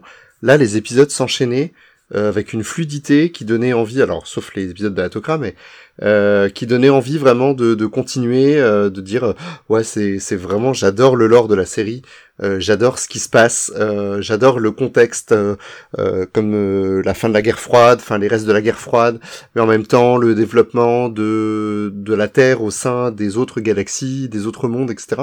Les alliances et en même temps bah, les menaces qui se développent aussi. Ben, franchement, quand on quand on commence la, la série, si on en arrive là, c'est-à-dire si on se décourage pas avant, ben je pense qu'avec ça on peut aller au moins deux trois saisons faciles avec les éléments qui ont été posés là. Je, cl- clairement, moi je trouve que c'est ouais, c'est un peu, c'est même peut-être euh, ce qu'on pourrait reprocher euh, avec du recul, c'est que c'est un peu l'apothéose des, en termes de, de rythme de, de, de saison à la, à la série, de la série. Enfin, moi c'est, c'est, la, pour moi sur une série qui a duré, euh, euh, c'est neuf saisons plus, euh, plus euh, deux spin-off, euh, que la, la meilleure saison soit la saison 4, c'est, je trouve que c'est un peu, euh, un peu Bah, le, rythme est bon et euh, jusqu'à la saison 7 quoi. à la base Oui. ça devait finir à la saison 7. Euh, le rythme est bon jusque là et j'aime beaucoup la saison 7 d'ailleurs. il y a 10 Après, derrière, euh, ça- il y a 10 séries Il y a saisons. 10 saisons. Oui, mais ça aurait dû finir à la saison 7. Enfin, à la base ça devait finir à la saison 7. C'est pas la les saison 8 saisons avec les oris sont, Non, c'était la 7. Parce que c'est la les, saison les 8 saisons avec les oris sont Bah, à partir de la 7, ça devait, ça a failli être annulé tous les ans, je pense. Ouais. Mais euh, à la base, il devait finir euh, saison 7, enchaîner sur Atlantis. euh, en, en sé- enfin, ça devait être la seule série Atlantis derrière. Et au Alors, final, euh, une, ils ont continué les deux. Juste pour info, les saisons 3 et 4 ont été commandées en même temps. Ah ok. Ah ouais. C'est marrant ça parce que du coup c'était plus la même équipe vraiment quoi. Mais peut-être qu'elles ont été commentées en même temps, par contre, ils ont vu, dû voir les, les, la- les audiences de la saison 3 baisser, peut-être. Mhm. Ils se sont dit, ce serait peut-être bien qu'il y ait un peu de renouvellement. Ouais, je pense. Mais euh, d'ailleurs, je crois qu'on a dit des bêtises. Hein. Il me semble pas qu'ils. euh, je, suis, je suis en train de me demander. En fait, j'ai un vieux doute s'ils sont arrivés à la saison 4 ou à la saison 3, en fait. Euh, en tout cas, Mully il est arrivé à la saison 4 c'est sûr. Ouais, mais peut-être que les deux autres, ils sont arrivés avant, mais on n'avait pas eu l'occasion d'en parler. Peut-être. Je ouais. sais plus quand est-ce qu'il est parti. Robert C. en Cooper, fait. euh, ça m'étonnerait pas qu'il était déjà là. Ouais, mais. euh, Il me semble que, encore une fois, ça fait presque un an qu'on a enregistré le dernier. Il me semble qu'on avait dit dans la saison 3 que c'était le dernier épisode, qu'il avait fait son dernier épisode de la saison 3. qui- euh, Glasner? Ouais. Oui, Glasner, on sait qu'il part en saison 3. Mais. euh, et- et, Ah bon, euh, bah alors, donc. Non, non, mais c'est ça alors. C'est ça. Du coup, Maluzzi était là aussi en saison 3 Bah, Et on a juste pas eu le temps d'en parler? Ouais, c'est pas plus. impossible. Bah non, attends, je- non, son, Au début de saison 4, hein. son premier épisode à, à Maluzzi, c'est en fait, il a coécrit Window of Opportunity avec Paul Mully. Donc, euh, non, il est arrivé saison 4. C'est Robert C. Cooper qui devait déjà être là. Mhm. Bah, je vous propose qu'on qu'on termine ce podcast et qu'on essaye de se revoir euh, d'ici avant février prochain, dans 8 mois, euh, qui était euh, le, on a on n'a pas enregistré depuis, euh, enfin, là on n'a pas enregistré depuis. On n'a pas enregistré semaines, depuis mais- 10 mois techniquement. euh, le, Ouais. Enfin, la, la c'était en juillet qu'on on a sorti l'épisode en septembre, mais on l'a enregistré en Ouais. juillet. Mais à Bon, bah, l'échelle on- géologique, c'était hier. Ouais, c'est ça, ouais. Mais en tout cas, ça m'a fait plaisir de, de reprendre euh, le podcast. Euh, en tout et on espère vous revoir bientôt. Ouais, c'était très plaisant. Bah, J'espère qu'on on vous retrouvera. De toute façon, je crois, euh, il me semble, Sylvain, que tu voulais parler d'Atlantis saison 1 quand on arriverait à Atlantis, de toute façon. Euh, oh, Atlantis, Universe, euh, Ouais. SG1, quand tu veux. hein. Et puis Loïc, du coup, t'as pas tout vu, toi, Loïc? Non, alors euh, c'est ça que je disais tout à l'heure, c'est que je me suis coupé là à la fin de la saison 4. Je crois que j'ai regardé deux épisodes dans la saison 5 et puis bah euh, les choses en entraînant une autre, euh, moins de temps, Mhm. etc. Et donc j'ai puis d'autres séries qui sont sorties entre temps, donc j'ai pas du tout eu le temps de, de regarder. Euh, par contre, au moment où vous arriverez sur Atlantis, moi je veux bien participer au pilote parce que Ouais. c'est ça qui m'a donné le pied à, à l'étrier pour l'univers Stargate. Et c'est grâce un peu à cet épisode si aujourd'hui, ben, j'ai quand même recommencé à regarder SG1. Donc, euh, je finirai probablement euh, de regarder euh, la série, mais euh, je serai sans doute moins en phase avec les enregistrements. À moins, à moins que vous enregistrez tous les huit mois et que ça me laisse le temps de, de regarder une saison. Non, mais ça pourrait être intéressant qu'on te retrouve. Là, tu vois, de tête, te retrouver sur SG1 saison 7 et 10. Ah oui, pourquoi ça pas peut, être, ça peut être Ouais, marrant ça de serait voir rigolo. comment t'as vécu les évolutions ouais. de la série. Ouais, ce serait rigolo. En attendant d'ailleurs, euh, chers auditeurs auditrices, si jamais euh, il y a des saisons en particulier qui vous intéressent à parler, que vous êtes en capacité d'enregistrer un podcast, c'est important pour moi. et, euh, et que ouais, vous avez des saisons en particulier sur lesquelles vous voulez intervenir. Bah là, il y avait Sylvain et Loïc, on les retrouvera plus tard, mais on peut on peut aussi vous accueillir si jamais vous voulez en parler. C'est valable d'ailleurs pour tous les podcasts du coin pop. hein. Oui, Je crois que tous les gens qui sont là aujourd'hui ont un jour euh, voulu participer à un podcast et puis voilà. bien sûr. Ouais, je confirme, c'est ça. Tout à fait. J'attends toujours mon podcast Power Rangers d'ailleurs. Ça, ça, viendra, c'est sûr. Moi, c'est pire que ça. C'est, c'est- vous t'avais, t'avais lancé un message genre s'il y a des meufs qui veulent parler de de Watchmen et euh, Corentin m'a envoyé le truc et j'ai dit ouais, je connais. Enfin, j'ai pas lu Watchmen, mais euh, pourquoi pas? Ah, C'était bien l'époque After Watchmen. hein. Franchement, euh, grand souvenir, grand souvenir. Quelle série. Ça, Mhm. fait, ça fait longtemps. Moi, ça me... Rien qu'en parler, ça me donne envie de le re- regarder. Ouais, moi, tu sais que je les ai jamais revus. Je les avais vus deux fois à l'époque chaque épisode. Je les ai jamais revus depuis. Je pense que je vais me les faire bientôt. J'y ai pensé il y a Ouais, pas je, longtemps. veux, je veux réentendre les podcasts pour entendre Manu euh, théorie craftée de fou. Un jour, je les réécouterai. Le jour où Mephisto va débarquer dans la saison 10 de Watchmen, euh, on va on va rien comprendre. il y aurait eu des rachats d'ici là. Oh là là. Il y a l'âme d'A- d'Alan Moore qui aurait été rachetée d'ailleurs, je pense, pour, pour pouvoir faire ça. Mais euh, non, c'est pas demain. Mais voilà, du coup, je t'ai coupé ta conclusion, euh, Corentin, excuse-moi. Cher, Bah non, cher non, docteur. moi. Bah non, bah j'ai pas grand chose d'autre à dire. Euh, si vous voulez nous suivre, vous pouvez nous retrouver sur euh, Twitter, sur... Euh, je crois que t'as un- il y a un Instagram sur le... un le Instagram sur lequel, euh, une fois tous les 7 mois, je me dis, tiens, je vais, je vais relancer la publication à chaque podcast. Soit Et plus ça marche souvent deux que les épisodes de, de Section. Alpha. Donc, euh, c'est vrai, les, les derniers, les derniers posts Insta datent de, après le dernier podcast euh, saison 4. N'oublions pas qu'on a fait un épisode 10 il y a pas longtemps. C'est vrai. Donc c'est le 11e épisode, J'ai- noté 10 euh, dans ma tête, mais en fait Ah non, t'as, dit 11 au début, t'inquiète. Ok, bon bah c'est bon. Ouais, tu peux dire que c'est le saison 10 si, euh, si, si tu comptes Ouais, que le un 11 c'était un hors-série. hors-série. Bah, on peut conclure. Ah, Cette conclusion qui t'en finit plus. Bon, bah, Écoute, écoutez, ça- on... met autant de temps à conclure qu'on a mis de temps à lancer le podcast. Franchement, les gens savent pas à quel point c'est un miracle qu'on ait enregistré ce soir. C'est clair, c'est clair. À, à quel point on a essayé régulièrement et que les plannings ne se sont jamais accordés. D'où l'épisode intermédiaire du coup qu'on a fini par faire il y a pas longtemps. Mais ouais. J'espère qu'on mettra pas aussi longtemps à faire la saison 5. Moi je suis chaud, euh, là j'ai du temps libre euh, prochainement, euh, je suis chaud d'enchaîner rapidement. Allez, on t'enchaîne. Faut juste que je me re-regarde la saison 5 du coup. parce que Ouais, moi je, vais me la relancer là. J'ai lancé le téléchargement Et- tout à l'heure. Moi c'est l'inverse, j'ai un petit peu moins de temps qu'avant, mais, euh, mais euh, je, je peux trouver du temps pour Stargate. Bien non, sûr. moi, je me dis juste qu'il faut que je regarde Picard parce que dans la saison 5, c'est l'apparition de John Delancey. Et, euh, et j'ai pas regardé la saison 2 de Picard, donc il va falloir que je fasse ça aussi. T'es pas obligé, sinon. Tu te feras moins de mal peut-être. Tu vas voir le, regarde le premier et le dernier épisode et puis ça sera pas mal. Bon écoutez, ah, arrêtons, arrêtons euh, là avant Mhm. de, avant de trop dériver, parce qu'en plus on avait dit moins de deux heures. Donc on va les, on va les dire euh, de, très, dedans, de c'est très bon peu, pour de très peu. Bah écoutez, euh, merci à tous en tout cas, merci Corentin pour la présentation, merci Loïc et Sylvain d'être revenus. Eh ben, merci. Ah, merci, merci. J'espère qu'on vous reverra. Et euh, à bientôt tout le monde, bonne semaine. Bye bye. Salut